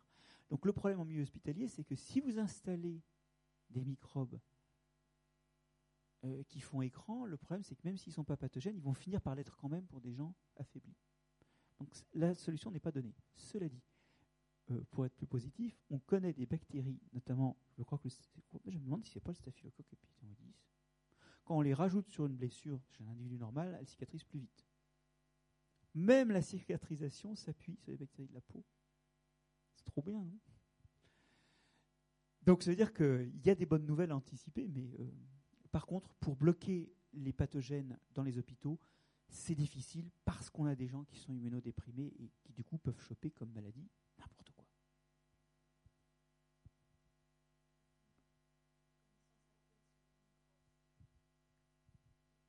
Bah alors, euh, déjà, on a pris une claque dans la tête lorsqu'on a commencé à étudier. Parce que toutes ces études où je dis il y a 100 espèces, euh, 10 000 espèces, c'est des études où on prend un morceau de, de fesses, par exemple, un morceau de sel, on prend un morceau de peau, on prend un morceau de cheveux, on extrait tout l'ADN, et c'est avec l'ADN qu'on dit ah bah il y a tel et tel microbe. On repère l'ADN des microbes. Avant, comment on faisait euh, jusqu'aux années 80 ben, On prenait par exemple, on grattait la peau de madame, on étalait, on mettait ça en suspension dans l'eau, le gratouillis, et on étalait ça sur des, plein de milieux de culture différents pour essayer de cultiver ce qu'il y avait. On disait, oh là là, il y a une bactérie qui pue, qui est jaune, ça doit être telle espèce. Là, il y a une bactérie euh, blanche et euh, j'arrive à la faire se développer plus en présence d'ammoniac, c'est telle autre espèce. Vous y êtes? On faisait des tests comme ça, sur qu'est-ce qu'ils mangeaient, quelle était leur couleur, leur vitesse, et puis on identifiait les espèces comme ça. Et ben, en fait, on a pris une claque dans la tête parce que quand on a commencé à utiliser l'ADN pour voir quels étaient les microbes qui étaient là, on s'est aperçu qu'on n'arrivait à en cultiver que 1%. D'accord? Donc ça veut dire qu'on connaissait que 1% de la diversité. Et aujourd'hui encore, moi j'ai plein, de travaux en cours. On a une, fabrique de, de, de, compost ovin qui nous a approchés pour savoir, dans leur compost, qu'ils produisent et qu'ils vendent partout, dans le vignoble notamment, pour savoir quels étaient les microbes qui étaient présents. Et euh, un des résultats, c'est qu'on a, on avait, on, a trouvé plus de 800 espèces de, bactéries dans leur, euh, voilà, et 200 espèces de champignons. Et là-dessus, il y en avait 15 ou 20% qui étaient inconnus pour la science. Et alors, quand ils ont reçu le rapport, ils ont dit, oh là là, mais on va communiquer là-dessus. Notre, euh, notre produit contient des tas de, de, de, choses inconnues pour la science. Je vais non, stop, stop, stop, stop. C'est pas beaucoup. Parce qu'il y a eu beaucoup d'études de compost et de choses comme ça, donc on a beaucoup de références, on en connaît plein. Par contre, il y a des groupes entiers qui sont plus gros que l'ensemble. Alors, quand je vais vous raconter ça? Bon, vous savez que les plantes, les animaux et les champignons, ils ont un ancêtre, il y a, longtemps, ils ont eu un ancêtre commun. Ça nous met à 2 milliards d'années, sans doute. D'accord? Il y a 2 milliards d'années, on avait tous un ancêtre commun, un truc qui vivait et qui a évolué, euh, puis en accumulant plein de petits changements, a donné dans certains descendants des champignons, dans d'autres des plantes, d'accord? Bon. ben, On a découvert il n'y a pas plus de trois ans des groupes de bactéries, on va appeler ça comme ça, dont l'ancêtre commun est plus vieux que ça, donc qui ont eu le temps de se différencier plus encore que l'ensemble champignons plus animaux plus plantes. Vous y êtes? Des groupes aussi gros que ça, on en découvre encore en allant dans des coins bizarres, vous voyez. Euh, des sédiments du fond des océans, euh, des endroits qu'on n'a pas beaucoup échantillonnés avant. Donc euh, ça, c'est très optimiste déjà comme quantité. Hein. Parce qu'en plus, on sait qu'ils existent, mais on ne connaît pas toutes comment ils fonctionnent. On arrive avec leur gène et leur ADN à dire ah bah celui-là, il doit bouffer du sucre, celui-là doit être capable de transformer l'azote atmosphérique en protéines. On arrive à, à dire un peu ce qu'ils font. Enfin, c'est quand même vague. On est loin de savoir tout ce qu'ils font on découvre des nouveaux métabolismes microbiens euh, toutes les semaines, qui sont pertinents pour le devenir de l'azote, du phosphate, de l'oxygène dans l'air. C'est un continent à explorer. Bon. Il y, a, il y, a une estimation du nombre d'espèces de bactéries, elle vaut ce qu'elle vaut, mais j'aime bien l'année, c'est 1000 milliards d'espèces. C'est une estimation, hein, donc euh, peut-être qu'ils se trompent d'un facteur 1000, mais même. Je, je- je voulais avoir votre sentiment sur un, un aspect de la question qui ne faisait pas partie de votre propos aujourd'hui, euh, qui est évoqué par votre collègue, euh, alors je- j'espère que je ne vais pas écrocher- écorcher son nom, Eric Battest, dans oui. Tous entrelacés, qui donc, euh, si j'ai bien compris, explique que des, des fragments du génome euh, de virus ou de bactéries euh, peuvent passer directement dans le génome d'organismes plus évolués. Et lui, il en tire la conclusion. Pas plus évolué, plus complexe. Plus complexe. Parce qu'on est tous aussi évolués, hein, on, on Ok, court depuis oui, aussi longtemps. Non, non, mais donc lui, il en tire, il en tire la conclusion euh, importante qu'il faut revoir les schémas euh, darwiniens, au moins les, les moduler. Donc quel est votre sentiment là-dessus? Alors, mon sentiment, c'est qu'Eric est un type bien. Bon, c'est pas uniquement parce qu'on est dans le même labo, hein, mais euh, euh, c'est vraiment quelqu'un qui est à la fois docteur en philosophie et docteur en biologie. Donc, il a fait un livre qui s'appelle Tous entrelacés chez Belin, qui est un livre euh, vraiment intéressant, où, qui n'est pas un livre qui dit Darwin est mort, mais qui dit il faut rajouter, parce que Darwin nous raconte finalement des scénarios qui expliquent que pourquoi on diffère des chimpanzés ou des chiens. Bon. Euh, donc ce que ce raconte Darwin n'est pas faux, mais il dit il faut compléter parce qu'en fait, Darwin, c'est on hérite de ses parents, mais il y a des petites modifications. Et au cours du temps, vous changez parce que vous accumulez des mutations par rapport à l'ancêtre commun. Je veux dire, on a un ancêtre commun avec le platane. Bon, et si on a, si on, si on a changé par rapport à cet ancêtre commun, l'un et l'autre, hein, c'est parce qu'on a accumulé des mutations qui ont permis bah, au platane de devenir un bel arbre photosynthétique et à l'homme de devenir ce qu'il est. Et la- le- l'histoire, c'est qu'on voit qu'aujourd'hui, les gènes circulent, en fait. C'est un peu moins vrai pour des animaux comme nous, mais des fois, il y a des gènes qui passent d'une espèce dans l'autre. Un petit bout d'ADN qui passe et puis qui est récupéré. Alors, c'est moins vrai pour nous, mais ça arrive pour nous. Par exemple, nous sécrétons dans la salive une enzyme qui commence à découper l'amidon, qu'on appelle l'amylase salivaire. Eh bien, cette amylase salivaire, elle a une espèce d'interrupteur qui fait qu'elle est produite dans les glandes salivaires, qui est en fait un virus. On a aussi un autre virus qui est dans notre génome et qui permet de produire une protéine qui contribue à la fabrication du placenta. Bon. Vous voyez, donc nous-mêmes, on a récupéré des morceaux d'autre chose. Et c'est vrai que les animaux le font moins souvent. Enfin, ça dépend lesquels d'ailleurs. Mais il y a une raison toute bête à ça. Moi, les cellules qui vont avoir des descendants, je ne vais pas vous montrer exactement où elles sont, mais elles sont protégées des bactéries, elles sont au cœur de mes tissus. Et d'ailleurs, c'est vrai pour les femmes qui sont ici aussi, les cellules qui donnent des descendants, les seules qui vont avoir une survie dans l'évolution, sont cachées au, cœur des ovaires. D'accord? Donc elles sont loin des microbes. Donc elles ont peu de chances d'incorporer d'autres gènes. Par contre, si vous êtes un tout petit ver avec euh, vos spermatozoïdes ou vos ovaires qui sont à, à 2 mm, savez, un tout petit ver, euh, même pas à quelques millièmes, quelques, quelques centièmes de millimètre des bactéries du tube digestif, là, il y a des chances qu'il y ait des gènes qui passent. Et les petits vers, les, ce qu'on appelle les nématodes, ils sont bourrés de gènes de bactéries. Il y en a qui ont commencé à attaquer les plantes parce qu'ils ont acquis des gènes des bactéries qu'ils mangeaient avant qui leur permettent en fait d'attaquer les tissus des plantes. Vous y êtes? Donc les transferts de gènes, ça existe dans la nature. C'est important parce qu'on dit souvent que les OGM, c'est un truc contre nature.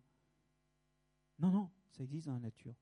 Je vais revenir là-dessus après. Mais ce que je veux dire, c'est qu'effectivement, on voit qu'aujourd'hui, non seulement on a de l'information génétique qu'on hérite des générations précédentes, mais beaucoup d'organismes recrutent des gènes dans le milieu, autour d'eux, qu'ils acquièrent et qu'ils transmettent à leur descendance.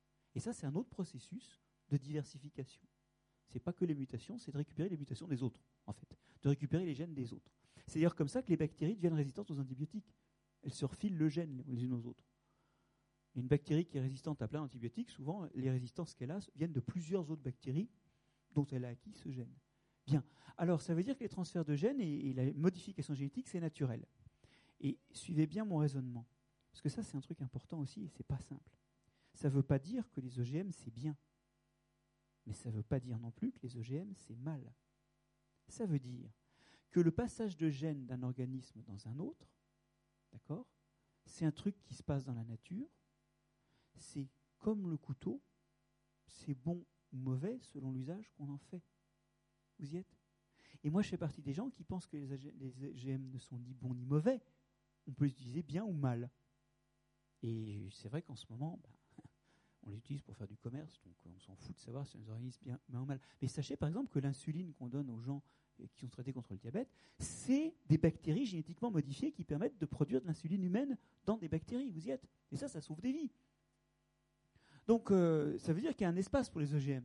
Par contre, un OGM qui permet de vendre plus de Roundup parce qu'il est résistant au Roundup, là, je sais pas, il y a un problème.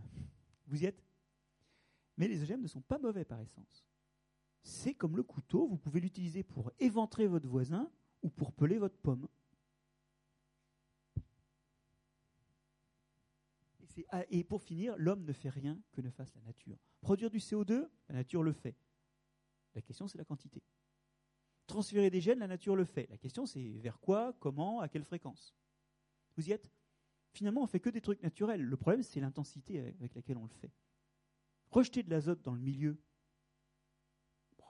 il y a des tas de bactéries qui transforment l'azote de l'air en azote utilisable par les plantes. Hein. Euh, ah, nous, non, on ne produit pas d'oxygène, nous. Non, non, mais je veux dire, ce qu'on fait, nous, c'est des choses qui existent ailleurs dans la nature en général. L'intelligence ou la capacité d'apprendre, regardez comment les corbeaux apprennent en regardant ce que font les autres corbeaux, euh, regardez ce que font les poulpes par exemple. L'intelligence, ce n'est pas un trait humain, simplement nous, on l'utilise beaucoup plus, la mémorisation et la résolution de problèmes, que d'autres espèces. C'est qu'une question d'intensité. Darwin avait dit dans la naissance de l'homme, il n'y a pas de différence de nature entre l'homme et la nature. Tout est là. Nous sommes complètement naturels. Mais le problème, c'est a des choses naturelles qui ne sont pas bonnes. Comme par exemple de rejeter trop de CO2. Donc c'est pas là. Vous voyez, ça veut dire que le problème, il est moral, il n'est pas biologique. ça ne veut pas dire qu'il n'y a pas de problème. Excusez-moi, j'ai été un peu loin du propos, mais bon. Il y a une question encore, et puis je ne sais pas, après, il est tard. Dernière question. Enfin, moi, je peux rester à parler toute la nuit, c'est mon métier, mais Bonsoir, je me demandais s'il y avait des pistes bactériennes pour résoudre les problèmes euh, écologiques, on va dire modernes, comme euh, l'accumulation des plastiques dans les océans ou les déchets nucléaires. Bah alors, il y a des solutions, même c'est des champignons plutôt, hein, qui détruisent certains plastiques. Mais le vrai problème des plastiques, c'est qu'ils sont partout. Si vous avez un tas de ces plastiques et que vous balancez votre champignon, ils vont, le bouffer, c'est bon. Mais le, vrai drame des plastiques, c'est que c'est devenu une pollution globale, dispersée, diffuse. Alors, il est vrai qu'une grande partie des plastiques océaniques se retrouvent dans des vortex ou des systèmes où, effectivement, ça fait des espèces de, gros tas. Donc, on pourrait un jour penser à inoculer ces gros tas, oui. Mais, euh, bon, en l'occurrence, ceux que je connais, des microbes qui mangent des plastiques, ils les mangent dans l'air, pas dans l'eau. Euh, parce qu'il faut beaucoup d'oxygène et dans l'eau, ce serait rapidement problématique. Mais on, a effectivement euh, des, systèmes de bioremédiation où on inocule des, bactéries dans des sols, par exemple, pollués par des hydrocarbures. Euh, il y a eu beaucoup euh, de bactéries utilisées pour euh, dégrader, ajouter, en, mettant aussi un peu d'azote et de phosphate pour qu'elles se développent, sur les pollutions liées aux marées noires.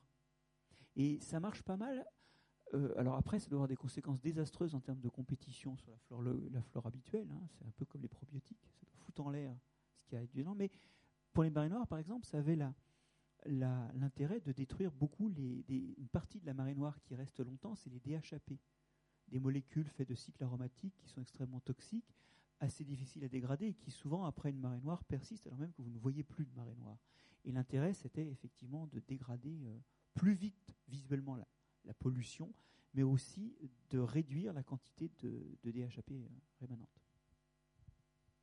Donc la réponse est oui, mais là encore, il ne faut pas mettre n'importe quoi n'importe où, il faut avoir des itinéraires techniques bien balisés.